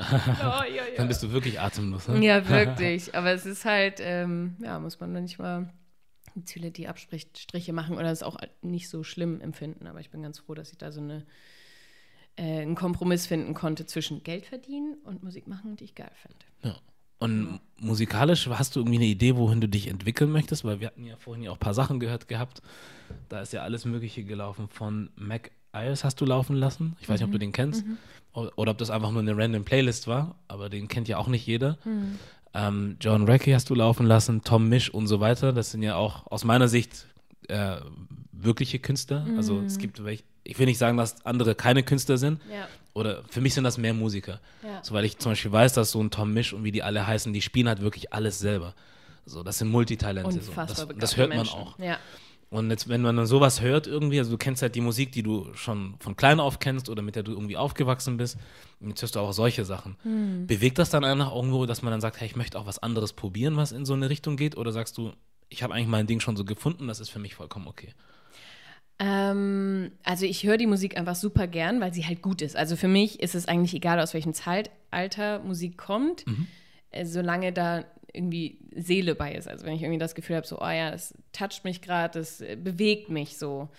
Ähm, Ich selber schreibe Sachen, die ich aber nie veröffentliche. Also ich denke mir voll oft so, ich glaube, äh, für mein Leben habe ich nicht das Bedürfnis, Sachen auf die Bühne zu bringen und äh, ne, Leute meine Message erzählen zu müssen. Ich denke mir so, ey, wenn meine Enkelkinder irgendwann mal meine Texte finden, meine Demoaufnahmen und sagen, ey, Oma war eine coole Wurst, so bin ich schon happy sozusagen. Ja. Ähm, aber letztendlich glaube ich ja auch, die heutige Musik ist ja auch durch die alte Musik äh, beeinflusst. Ja. Also so, ne, es kann ja niemand das Rad neu erfinden, sondern irgendwie bin mir sicher, dass Tom Misch, John McKay und all diejenigen sich die Mucke anhören von damals und dadurch auch inspiriert sind. Ähm, ich finde, da passiert was, was interessant ist fürs Ohr, aber auch nicht so kompliziert wie jetzt Bebop Jazz oder so, wo man nur denkt, oh Gott, in welcher Skala sind wir jetzt schon wieder? Aber es ist halt auch nicht so plump wie halt die moderne Popmusik, wo Ja. man sich so denkt, oh, Entschuldigung, ich bin gerade eingeschlafen. Ist es ein neuer Song? Also es ist halt irgendwie alles so ziemlich ähnlich und da finde ich, hat man einfach da ein bisschen mehr, ja, was Schönes für die Ohren und trotzdem, ja. Aber machen würdest du es nicht wollen, selber. Ja, ich würde es jetzt, also ich würde es nicht sagen, auf gar keinen Fall würde ich Mhm. das singen. Aber ähm, ich kenne halt auch einfach so viele gute Sänger, die das einfach dann auch besser machen können. Und dann denke ich mir so, Ja. warum soll man, also weißt du so, ich denke mir, besser? Ich naja, also die einfach noch versierter sind. Ne? Mhm. Also es gibt ja immer so dieses, ah, ich weiß, das kann ich gut, ich weiß, die kann das gut, dass irgendwie jeder immer so ein bisschen sein Spezialgebiet hat. Und ähm, ich merke halt so, in den alten Soul-Sachen komme ich gut zurecht und, und fühle mich da wohl und fühle mich frei. Und äh, bei der Musik, die höre ich super gerne und singe die auch mit. Ja. Aber es ist jetzt nicht so, dass ich sage, boah, ich bin voll frei und ich kann jetzt ja auch super gut improvisieren. So. Mhm. Und das ist, glaube ich, immer so ein bisschen die Frage, wo man sagt, wo fühlt man sich zu Hause oder wo fühlt man sich so. Also klar, wenn man was Eigenes entwickelt, geht es auch schon mal in die Richtung. Ja. Ähm, aber ja, diese Hörgewohnheiten, also ich glaube schon, dass es einen beeinflusst, aber es ist jetzt nicht direkt, dass ich sage, ach, und jetzt schreibe ich mal sowas oder jetzt schreibe ich mal dieses oder jenes, sondern Ja. man konsumiert das alles, es wirkt an einem drin und dann, wenn man selber schreibt, dann kommt irgendwie so ein Mix aus Emotionen, aus Gehörten und ja, das ist nur. Ja. Aber dann zu sagen, dass es Leute gibt, die da besser sind, ich meine, bei egal was, was du machst, es wird immer Leute geben, die es besser machen. Safe. Deswegen, wenn man danach guckt, dann hast du so, finde ich, hat man gleich verloren. Ja, ja, stimmt auch. Weiß ich nicht, guck dir einen Joe Cocker an irgendwie. Ich finde, er kann nicht schön singen. Mhm. Aber er hat halt sein Ding irgendwie und das macht er. Keine Ahnung, er hätte genauso gut versuchen können, irgendwelche anderen Lieder von irgendwelchen bekannten Künstlern oder ein anderes, weißt du, so eine andere Art von Musik machen zu können, wie Mhm. die Beatles oder keine Ahnung. Aber das ist er halt nicht. Ja. So und aber wie viele Leute können wie er singen oder das Ja. wie er machen? Nicht viele. Und das Ja. ist ja nicht nur das, der Gesang, sondern die ganze Person, Mhm. was du so rüberbringst, dieses Rumgefuchtel, was halt auch immer gemacht hat und so, das war halt alles sein Ding. Mhm. So und das kann ihm keiner nachmachen. Ja, So. voll. Aber ich merke auch so, also die Moderne bleibt ja nicht aus, ne? Also auch Ja. wenn ich auf den alten Scheiß stehe, das höre ich halt gerne, aber es ist nichts, ähm, ich kann nicht wirklich mit Trends mitgehen. Also ich merke einfach so, ich kriege sie mit und ich sage auch, ah, das gefällt mir, das gefällt mir jetzt nicht so. Aber es ist ähm, nicht der Fall, dass ich sage, ah, das ist jetzt gerade trendy, das sollte man jetzt mal singen, sondern ich fühle Sachen. Genau. Aber ich glaube, die kommen halt auch immer noch aus derselben Richtung. Klar. So. Und deswegen ist es halt so eine natürliche Entwicklung letztendlich. Aber ich kenne halt auch einfach Leute, die gerade Mucke produzieren oder raushauen, wo ich mir denke, so, Halleluja, ja, du bist gerade voll auch am, am Nerv der Zeit sozusagen.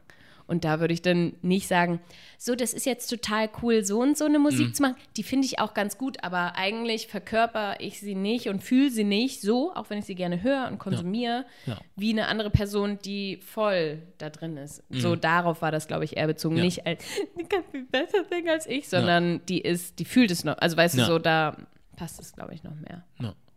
Ja. So. Aber wie ist es, wenn du zum Beispiel so Coverlieder singst?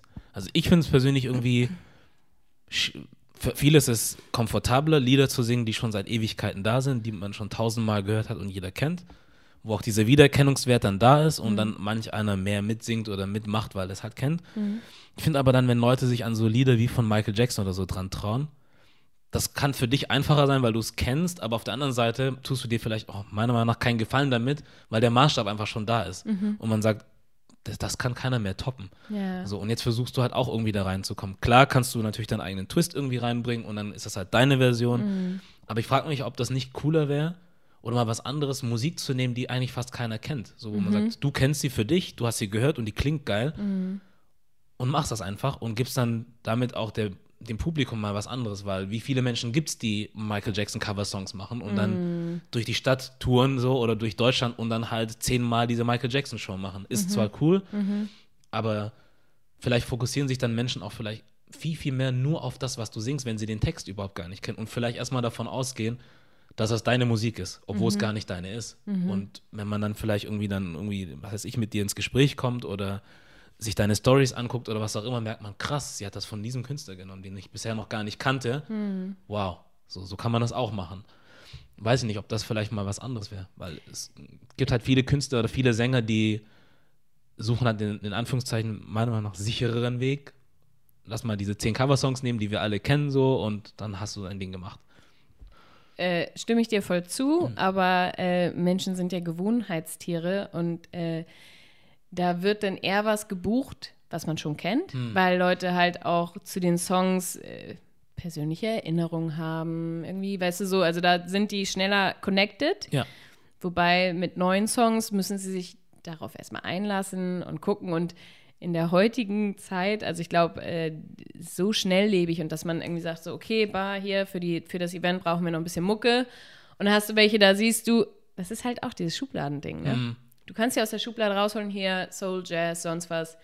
Passt. Da hat man eine Idee von, wie das sein wird. Wobei, wenn du ein äh, Indie-Music oder irgendwie, keine Ahnung, ähm, Modern, was auch immer Sachen, sagen die sich, hm, was, was ist das jetzt genau? Und dann gucken sie vielleicht ein Video an und denken so, ah ja, cool, gut, aber hm, da, die wollen halt relativ schnell, dass Leute auch diesen Bezug Ja. dazu haben. Ne? Ja. Und deswegen, glaube ich, nehmen sie oftmals eher, also das ist ja letztendlich auch ein Job für mich so. Ich habe halt einen Bezug zu den Songs und jedes Mal, wenn ich den singe, habe ich irgendwie auch meine ähm, Intention dabei oder irgendwie meine Erinnerung oder auch, wo der Song mir bei geholfen hat. Mhm. Aber klar, ich denke mir auch ganz oft so, Digga, Whitney Houston musst du halt einfach auch nicht machen. Ne? Ja. So, I will always love you, so hell no. Ja.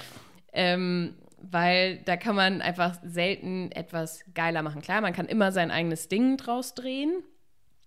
Ähm, aber es ist halt, ja, letztendlich so ein paar Songs sagt man sich, macht man nicht. Ja. Und äh, trotz alledem, wenn wir unsere Sets dann spielen, ne, also das, was wir online haben, ist ja auch noch mal hier so ne, die Pappaufsteller, die halt schnell was präsentieren sollen. Ja. Aber wenn wir dann unsere Sets spielen, dann können wir auch safe immer Sachen mit reinnehmen, auf die wir Bock haben. Ja. Und das ist dann halt sozusagen vor Ort dann, dass man die Leute, wenn man die einmal erst hat, Hm. dann sozusagen auch mitnehmen kann in andere ähm, ja, Songs, so, die halt nicht so bekannt sind. Ja, so als Ding finde ich das ganz vernünftig, so als Auftakt irgendwie, dass man sagt, man macht das mal, dass sich Leute an jemanden gewöhnen können, so ein bisschen. Mhm.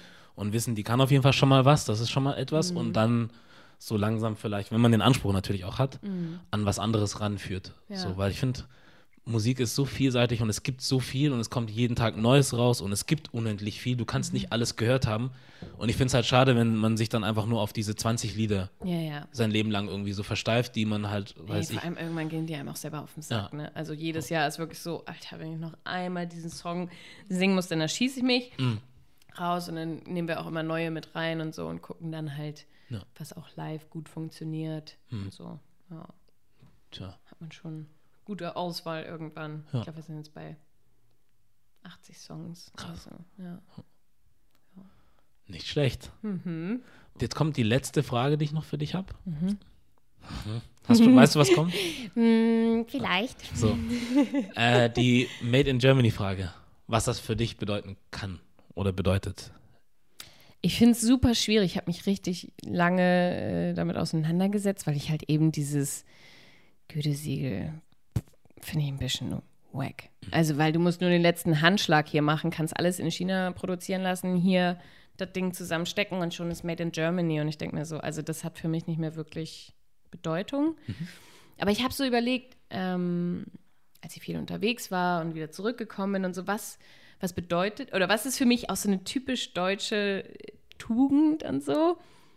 Ähm, und ich will jetzt auch nicht nur negativ reden, aber so was ich super deutsch finde, ist Korinthenkackerei. Mm.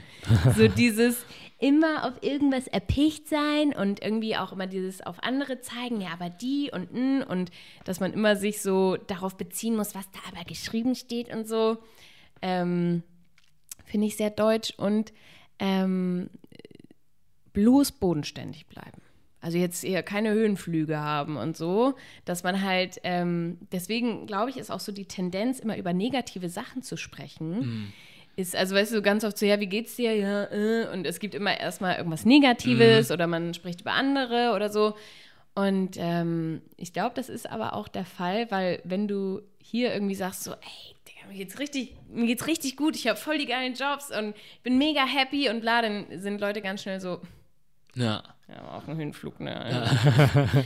ja, scheint das ja richtig gut zu gehen. Aber wenn du irgendwie immer so, naja, ne, es ist alles so, immer alles schön greifbar lässt und irgendwo hier unten, dann fühlen sich, glaube ich, alle auch immer so, ja, okay, gut, ne? Da brauche ich jetzt keine, keine Sorgen haben. Also das finde ich irgendwie sehr deutsch. Nicht zu, nicht zu schrill, nicht zu, ne? Mhm. Nicht zu bunt, mach, mach mal was Handfestes und so, was ich mega schade finde. Also deswegen habe ich es abgefeiert, reisen zu gehen oder feiere ich irgendwie jede Vielfalt derbe ab, weil es, finde ich, äh, Deutschland so bereichert. Ja. Wenn man halt eben nicht nur, nee, so macht man das hier nicht, jetzt mal Butter bei die Fische und alles muss irgendwie so, mm, mm, mm, sondern wenn man irgendwie denkt so, oh, wie nice, endlich mal jemand, der halt auch irgendwie ein bisschen lauter ist, ein bisschen bunter ist, irgendwie eine andere Denkweise hat, ein bisschen expressionistischer mhm. ist und eben nicht nur so, ja, alles klar, gut. Mhm. Ja, und meine Stimme ist irgendwie immer die ganze Zeit so monoton und ja. ich will jetzt auch nicht so, nee, Digga. Also ich finde es irgendwie so ein bisschen langweilig und äh, finde deswegen kann Deutschland nicht genug an, äh, ja, einfach daran gewinnen, an verschiedenen Personen, an verschiedenen Kulturen, irgendwie, weil äh, ich es manchmal ein bisschen kleinkariert finde. Ja. Ja, Kleinkariert trifft es vielleicht. Sehr schön. Made in Germany kleinkariert. So. ist auch mal was, ist eine andere Antwort, aber ist gut. Ja, weil ja. ich dachte irgendwie so, pff, ja, nee, dieses, also ja, lokal ist gut und aber mhm. nee. Ja. Ich finde, ja, sehr korrekt, sehr so. Aha. Ja. Vielleicht ändert sich das ja in der Zukunft. Ja, hoffentlich. Ich finde, ja. wir müssen als gutes Beispiel vorangehen. Das mhm. ist auch gerade irgendwie eine derbe Chance und Diskussionen, die aufkommen, wo man sich denkt, ja, die hätten einfach schon auch viel früher aufkommen müssen und dieses Totschweigen mhm. davon mhm. bringt es auch irgendwie nicht, ja. sondern ich finde eben genau dieses Aufstehen und äh, sagen, wie können das gute Beispiel sein. Ja.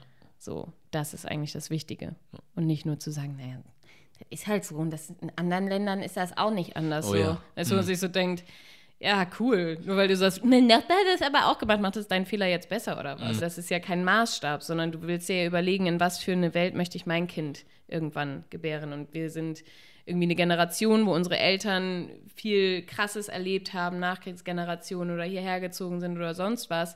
Und man sagt, okay, wir haben jetzt hier eigentlich bei Null angefangen, dieses absolut privilegierte Leben leben können. Mhm äh, für mich ist es natürlich leicht zu sagen, ich bin halt white privileged so und viele andere, die mit Migrationshintergrund hier sind oder People of Color, haben halt ganz andere Grundvoraussetzungen. Aber ich denke mir immer so, wir sind doch so wach und müssen doch auch gerade durch diese sozialen Medien mitbekommen, was passiert. Und ich glaube, was uns eigentlich, oder was diese, ähm, diese Ab Abgrenzung der Personengruppen eigentlich macht, ist immer nur die Angst. Ja. So, und das ist eben genau auch, finde ich, die Verantwortung von Medien, da eben ähm, nicht noch mehr Angst zu schüren und zu sagen, hier und die Person hat das gemacht und so, weil die Leute, die keine Berührungspunkte haben und eben nicht die geilen Menschen kennen, mit denen ich jeden Tag abhänge und denke, besten Menschen, besten Freunde, die ich haben kann ja. und die einfach ein Leid erfahren müssen, was mich abfuckt. Wo ich mir denke, es kann nicht wahr sein und vor allem, dass diese Ignoranz dafür so da ist, wenn Menschen, die halt äh, weiß durch ihr Leben laufen und denken, ja, ist doch alles gar nicht so schlimm, wieso Rassismus, ja, verstehe ich jetzt gar nicht, so wo man sich denkt, nein, du beschäftigst dich nicht damit. Mhm. Und es existiert und es ist total wichtig, dass man das einmal thematisiert damit es eben auch äh, präsent ist, aber da auch eine Lösung gefunden werden kann und eben auch genau die extrem abgewandten Seiten irgendwie in ein Boot holen kann. Ja. Und dass eben auch die Mitte, die irgendwie so unentschlossen ist und nicht, ja, ich bin ja nicht so und ich bin ja nicht so, gar nicht erst, also deswegen, ich weiß nicht, ob du dieses Urteil hast du wahrscheinlich jetzt schon tausendfach in deinen Podcast-Sendungen äh, über das N-Wort, was Ja. vom Landesgericht. Nee, Kein- darüber haben wir noch nicht gesprochen gehabt. Ha hast du in Nein, keiner nein, mit Folge bis niemandem. jetzt? Nein, nein. Katastrophal. Hm, Armutszeugnis Ab- eigentlich. Ne? Wirklich. Ich Ja. bin erschüttert. Erschüttert ist das einzige Wort, was ich finde, was da passt, weil dass dieser AfD-Politiker sowas von sich gibt, ist schon richtig, richtig schlimm. Aber ich denke mir so, Digga, die AfD ist so kacke. Und ich finde, da, ist die Meinungsfreiheit ganz praktisch, weil ich hoffe immer, dass die Menschen, die halbwegs normal denken, das sehen und sagen, Alter, mit dieser Partei will ich überhaupt nichts am Hut haben, weil die schießen sich in meinen Augen da selber ins Aus. Aber dadurch, dass das Landesgericht hätte da ein Statement machen müssen. Ja. Und es hat es nicht getan.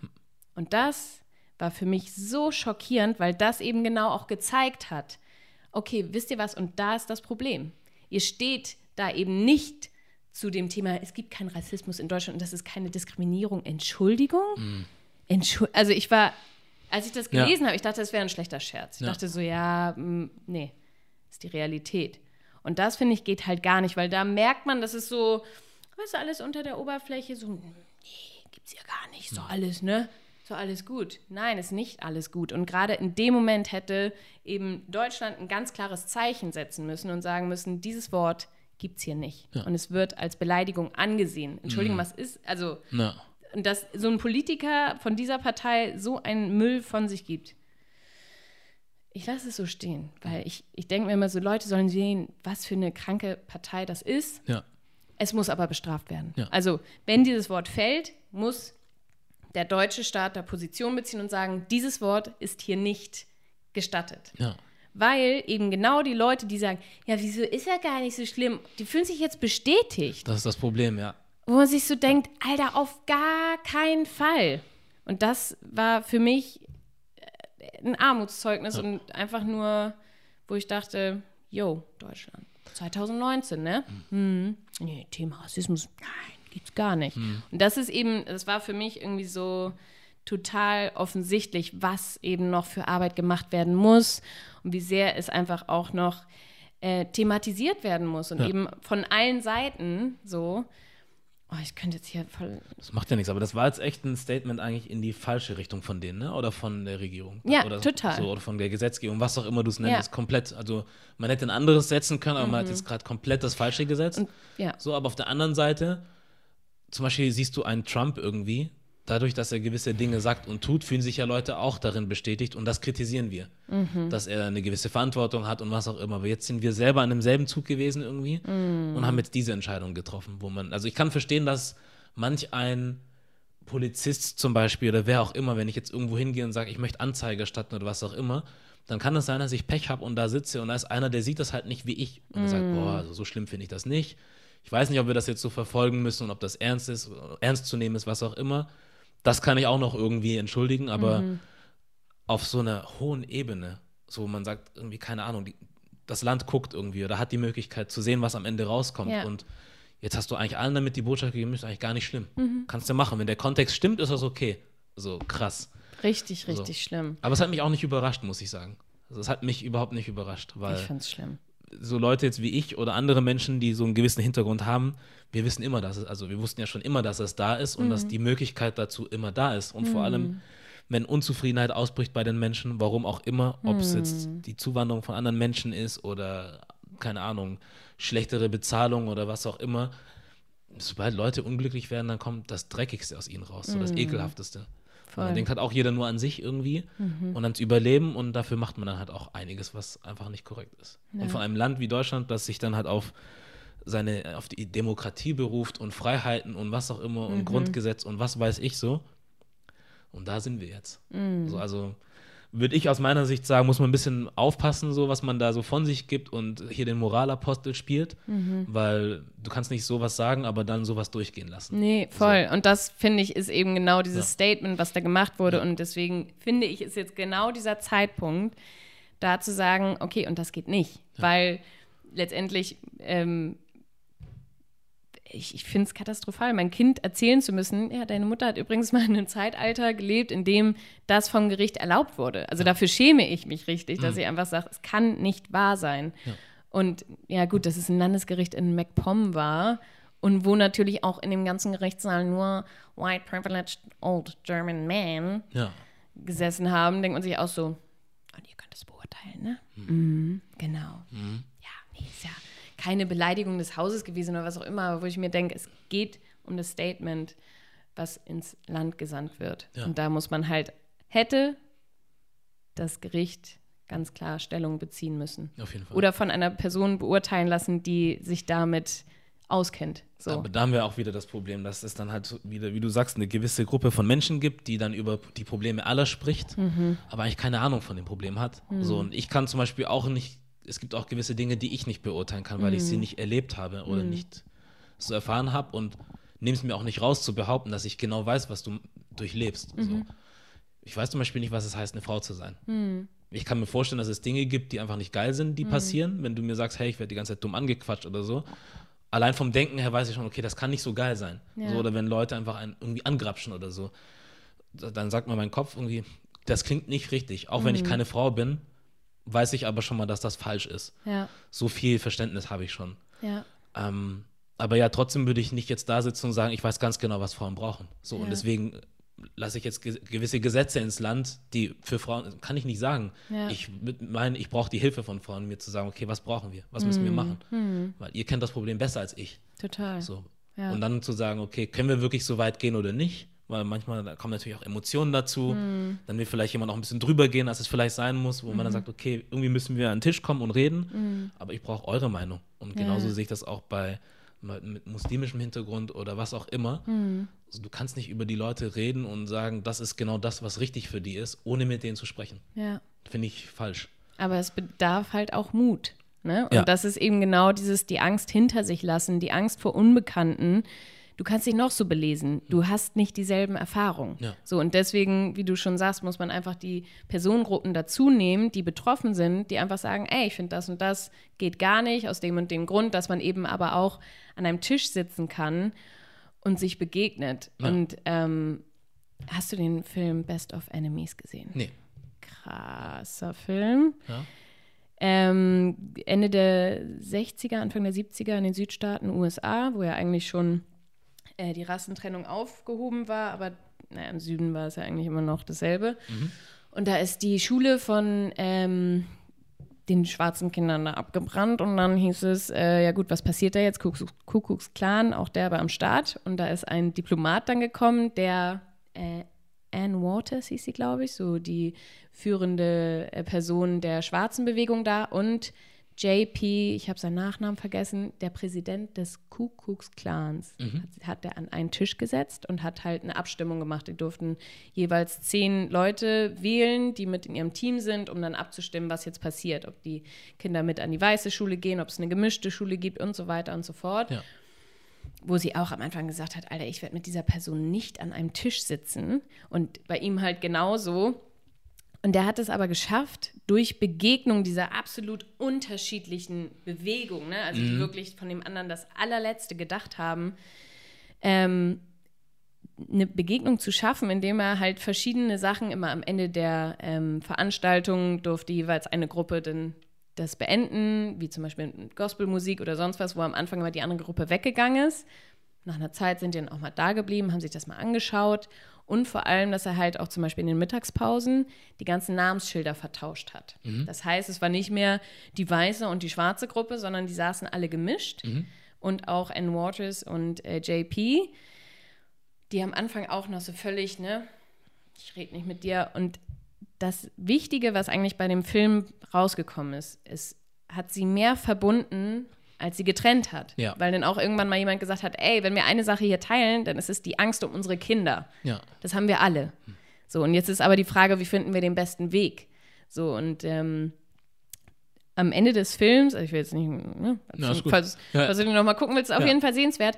Ähm, Ann Waters und JP sind beste Freunde geworden. Er hat sich äh, abgewandt vom Ku Klux Klan und Ja. die sind durchs ganze Land gereist und haben eben genau dieses Thema Rassismus derbe behandelt, weil die beiden aus der Extreme kamen und von dem anderen überhaupt nichts gehalten haben, aber in die Begegnung kommen konnten. Und das ist so ein bisschen dieses, wo ich manchmal denke, wie kann man diese, diesen Hass und diese extreme ähm, Verschränkung des Gegenüber, also weißt du, dass man so sagt, so ihr und die und ne, dass man halt Ja. eben diese Separation dadurch so schafft. Wie schafft man das irgendwie, dass da eine Begegnung ist und dass man, ohne dass es äh, zu einem ich, ich, ja, ich bin die ganze Zeit irgendwie so auf der Suche nach, gibt es irgendwie auch hier, sollen wir auch so eine Freedom-Bewegung machen und irgendwie, aber das ist halt auch die Frage, in, in Städten ist es ja auch nochmal ein ganz anderer Schnack als irgendwo in Ostdeutschland, Ja. wo halt eben die, äh, ja, wo sich aber auch Leute, die eben keine Jobs haben oder wenig los ist, sagen, geil, bei der AfD, da fühle ich mich verstanden. Ja, das. die nehmen uns die Rente weg. Weißt du, wo man sich so denkt, ja, das ist letztendlich auch nur ein armes Würstchen, was dazugehörig sein möchte. Und so gibt es immer irgendwelche Gruppen, die sich halt eben die Leute schnappen, die sagen, ah, guck mal hier, rein. Und dieses Gemeinschaftsgefühl ist letztendlich ja immer das, man möchte sich dazugehörig fühlen, man möchte sich sicher fühlen. Und das, glaube ich, egal, wo man ist. Und da finde ich es so wichtig, dass man diese Angst aber eben wegnimmt. Und das machen Medien und sonst was, um Platz zu machen für Begegnungen. Ja. Und Platz zu machen von, ah, okay, ja, nein. Die Glaubenssätze, die mein Vater oder meine Mutter hatten, kann ich beiseite schieben und mich mit der Realität vom Gegenteil überzeugen lassen. Ja. Aber das finde ich ist halt auch Aufgabe von uns, genauso aber auch von dem Staat und dass aber dieses Thema überhaupt erstmal akzeptiert wird und anerkannt wird Ja. und da gesagt wird, okay, ja, gibt es. Wo ist jetzt der Weg daraus? Ja. So, dass einfach mal dieses Bewusstsein da ist. So. Deswegen, da bin ich immer noch auf der Suche. Wie, so. Immerhin machst du dir Gedanken und beschäftigst dich damit. Das ist schon viel mehr, als man von manch anderen Leuten sagen kann. Und du glaubst nicht, mit wie vielen äh, einfach, ja, white privileged people ich rede und die, die checken das auch nicht, weil sie Ja. sich nicht damit beschäftigen und ich verurteile sie ja auch nicht. Und Ja. ich bin aber so, tu es, bitte. Mhm. Und unterhalte mich über verschiedenste Sachen mit denen und ich habe da manchmal Diskussionen, wo ich mir so denke, Alter, ist hart, ist Ja. richtig, richtig hart. Und auch so Sachen, die gefragt werden. Mein Ex-Freund war halb oder ist halb schwarz und dann auch so, ich wusste gar nicht, dass du auf Schwarze stehst. Und ich denke mir so, Digga, hättest du das gefragt, wenn ich einen braunhaarigen Freund hätte? ja, ja. Was ist denn mit dir? Ja, nee, nur ich, nee, das ist gerade mega rassistisch, was du sagst. Mhm. Oh, jetzt stell dich doch nicht so an. Ich so, doch, es sind genau diese Sachen, wo man einfach sagen muss, es geht nicht klar. ja. So. Und wo man auch, äh, finde ich, also ich glaube, man muss immer aufpassen, weil die Person dann ganz oft so, Ja, klar. Ich sage ja, ja. gar nichts mehr, Ja, ja, ist ja genau. eh alles falsch, was ich sage. Dann hast du auch das Gegenteil mit erreicht. Genau, aber dass man einmal so sagt, so, okay, halt, das war gerade nicht so cool. Und genauso auch sich selber ne, irgendwie belehren lassen, irgendwie, niemand ist perfekt. Hatten wir auch schon vorher, ne, so, man kann sich mal verhaspeln, man kann mal irgendwas sagen, wo man denkt, warte mal, das war gerade nicht ganz korrekt. Man kann nicht perfekt sprechen. Ja. So. Und es gibt immer irgendjemand, der sagt, aber da hat sie dies gesagt und da hat sie jenes gesagt. Ja. Der Grundgedanke ist, glaube ich, das Wichtige, dass man einmal versucht zu gucken, ha, wie verhalte ich mich Mhm. eigentlich gerade? Ja, in welcher Position bin ich eigentlich gerade? Und weißt du, so wie kann ich mich überhaupt äh, so Ja. bewegen? Ja. Und ähm, ja, hoffentlich nur das Beste für, die, für das Zusammenleben, für die Zukunft, für alles bringen. So, so wäre das eigentlich am besten, ne? wenn wir alle so denken würden. Dass das unser Anspruch ist oder das ist, was wir am Ende wollen, dass es uns allen gut geht. Ja, aber genau dieses, ne, un- uns verbindet mehr, als das uns trennt. Ja. Und eben das auch so, also ich denke mir auch manchmal so, ey, Deutschlands scheiß Historie, hin oder her, aber genauso könnte man auch sagen, ey, lass doch mal ein Lunch hinbekommen oder hin, also weißt du, so, was eben als positives Beispiel vorangeht. Ja. Und weg von dieser Angst und nee, mm, weil Angst ist halt einfach immer scheiße, egal wo drin. Ja. Ja, es schützt das Überleben auf eine gewisse Art und Weise, aber uns geht es eigentlich viel zu gut, als dass wir uns wirklich diese Ängste machen müssten. Aber werden halt, ja, sind immer da, überall. Da ist was dran. Tja, wie du sagtest, wir könnten darüber bestimmt noch viel länger sprechen. Ja, ich weiß, ich habe Nee, auch ein bisschen äh, den. gut. Wir haben ja keinen Timer hier rumstehen, der sagt, Schneidest du nachher den uninteressanten So. Scheiß raus. Ja, ah, Nein, nobody Quatsch. cares. Nee, ist ja, ich finde es ich find's eigentlich gar nicht falsch und auch ganz gut, dass du das selber angesprochen hast, weil es gibt halt viele Menschen, die würden es jetzt für nicht als wichtig empfinden, das ansprechen zu müssen. Und würden, also man kann sich auch entscheiden, sich mit Themen nicht zu beschäftigen. So den Luxus hättest du zum Beispiel. Ja, aber sagst, gerade das, finde ich, ist ja genau meine Aufgabe. Sagst du. Ja, aber das sehe ich auch für die gesamte Gesellschaft, weil dann eben dieses Thema Rassismus auf einem ganz anderen Level verstanden werden könnte. Ja. Weil wenn man halt immer nur sagt, Das, äh, ne, das betrifft mich ja nicht. Ja, ist doch der Problem. Mhm. und so, dann denkt man sich so, hey, bitte. Wenn wir uns jetzt alle immer nur in unserem Kosmos bewegen, wo sollen wir uns denn begegnen? Ja. Und deswegen ähm, sehe ich es halt als Aufgabe eines jeden auch äh, in Deutschland geborenen weißen Person zu sagen, okay, was durchlebt eigentlich auch mein Gegenüber? Natürlich kannst du es niemals hundertprozentig nachvollziehen, aber einmal so dieses, ha, okay, das ist Kacke, das erlebt die Person jeden Tag, das, das, das, das. Ja. Und sich selber zu überprüfen und eben aber auch andere aufzuklären und irgendwie so das Gefühl zu haben, ey, und selbst wenn es nur die Leute sind, die ich in meinem Umkreis habe, dass die ein Bewusstsein bekommen, was ist eigentlich, das ist Kacke. Ja. Einfach mal nicht Kacke sein, so. Ja, keine Ahnung. Vielleicht. Eventuell. Also wenn ich Stevie Ja. Wonder sehe, ich muss ihn noch mal kurz abfeiern, ne? Ja. Was der auch einfach alles in den USA bewegt hat. Mhm. Dieser Mensch, geil. Der hat ja auch äh, hier die Martin Luther King, diesen Feiertag eingeführt mit. Der erste Feiertag einer farbigen Person in den USA und hat Happy Birthday für den geschrieben. Wusstest du das? Nee, wusste ich gar nicht. Ja, ja. zum Martin Luther King Day. Also das ist ja an dem Krass. Geburtstag von Martin Luther King. Ja. Und der war da ja auch voll am Start bei dieser Bewegung. Und da denke ich mir auch immer, Alter, dieser Musiker ist halt eben nicht nur künstlerisch mega begabt, sondern der hat halt auch sein Purpose mega gut genutzt. Ja. So, und das finde ich geil, dass der einfach und hat äh, auch, als er seine, hat er den Grammy gewonnen oder so, hat er auch äh, auf die Gesch Gefangenschaft von Nelson Mandela aufmerksam gemacht, wurde keine Ahnung, wie lange nicht in Südafrika oder in Gesamt in Südafrika nicht gespielt in den Radios, weil die gesagt haben, hier geht gar nicht und so. Der hat aber drauf geschissen, der hat eben seinen, seinen Berühmtheitsgrad dafür genutzt, auf Missstände aufmerksam zu machen und hat nicht nur, nee, ich bin hier der, ne, sondern der hat gesagt, ey, nee, der und der Song, der hat mit seiner Musik Menschen aus der Seele gesprochen und aber auch was bewegt. Ja. Und deswegen denke ich mir auch immer, ey, dieser Mann ist halt, also für mich Ja.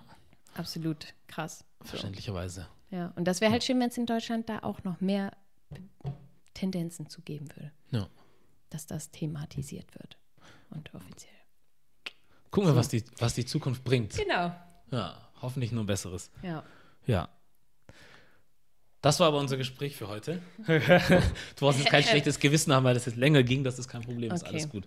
Nee, nee. Ich finde, das ist auch wichtig, dass man das mal hört. So, man kann es nicht oft genug ansprechen. Ich Ja. möchte nicht immer derjenige sein, der das anspricht, weil das es mir wichtig ist. Das weiß ich schon so Mhm. und ich muss das nicht jedem irgendwie immer, weißt du, es gibt auch Menschen, die wollen nicht drüber reden und muss man auch nicht immer. Ja. Aber wenn Leute sagen, hey, ich habe eine Stimme und ich kann sie nutzen für was anderes auch noch und das machen, Ja. umso besser. Ja. So, so viel dazu. Gut. Dann sage ich für heute vielen Dank. Danke War ein sehr dir. tolles Gespräch Das hat mir auch sehr viel Spaß gebracht. und du hast es überlebt. Trotz Nervosität und was auch immer. Ich weiß, zwischendurch war immer so ein bisschen, hm, aber ich glaube, es war okay. Doch, doch. War auf jeden Fall gut. Okay. Gut, dann bedanke ich mich bei dir. Ich und danke dir. ja, vielen Dank. Das war der Made in Germany Podcast und wir sind dann auch raus. Home.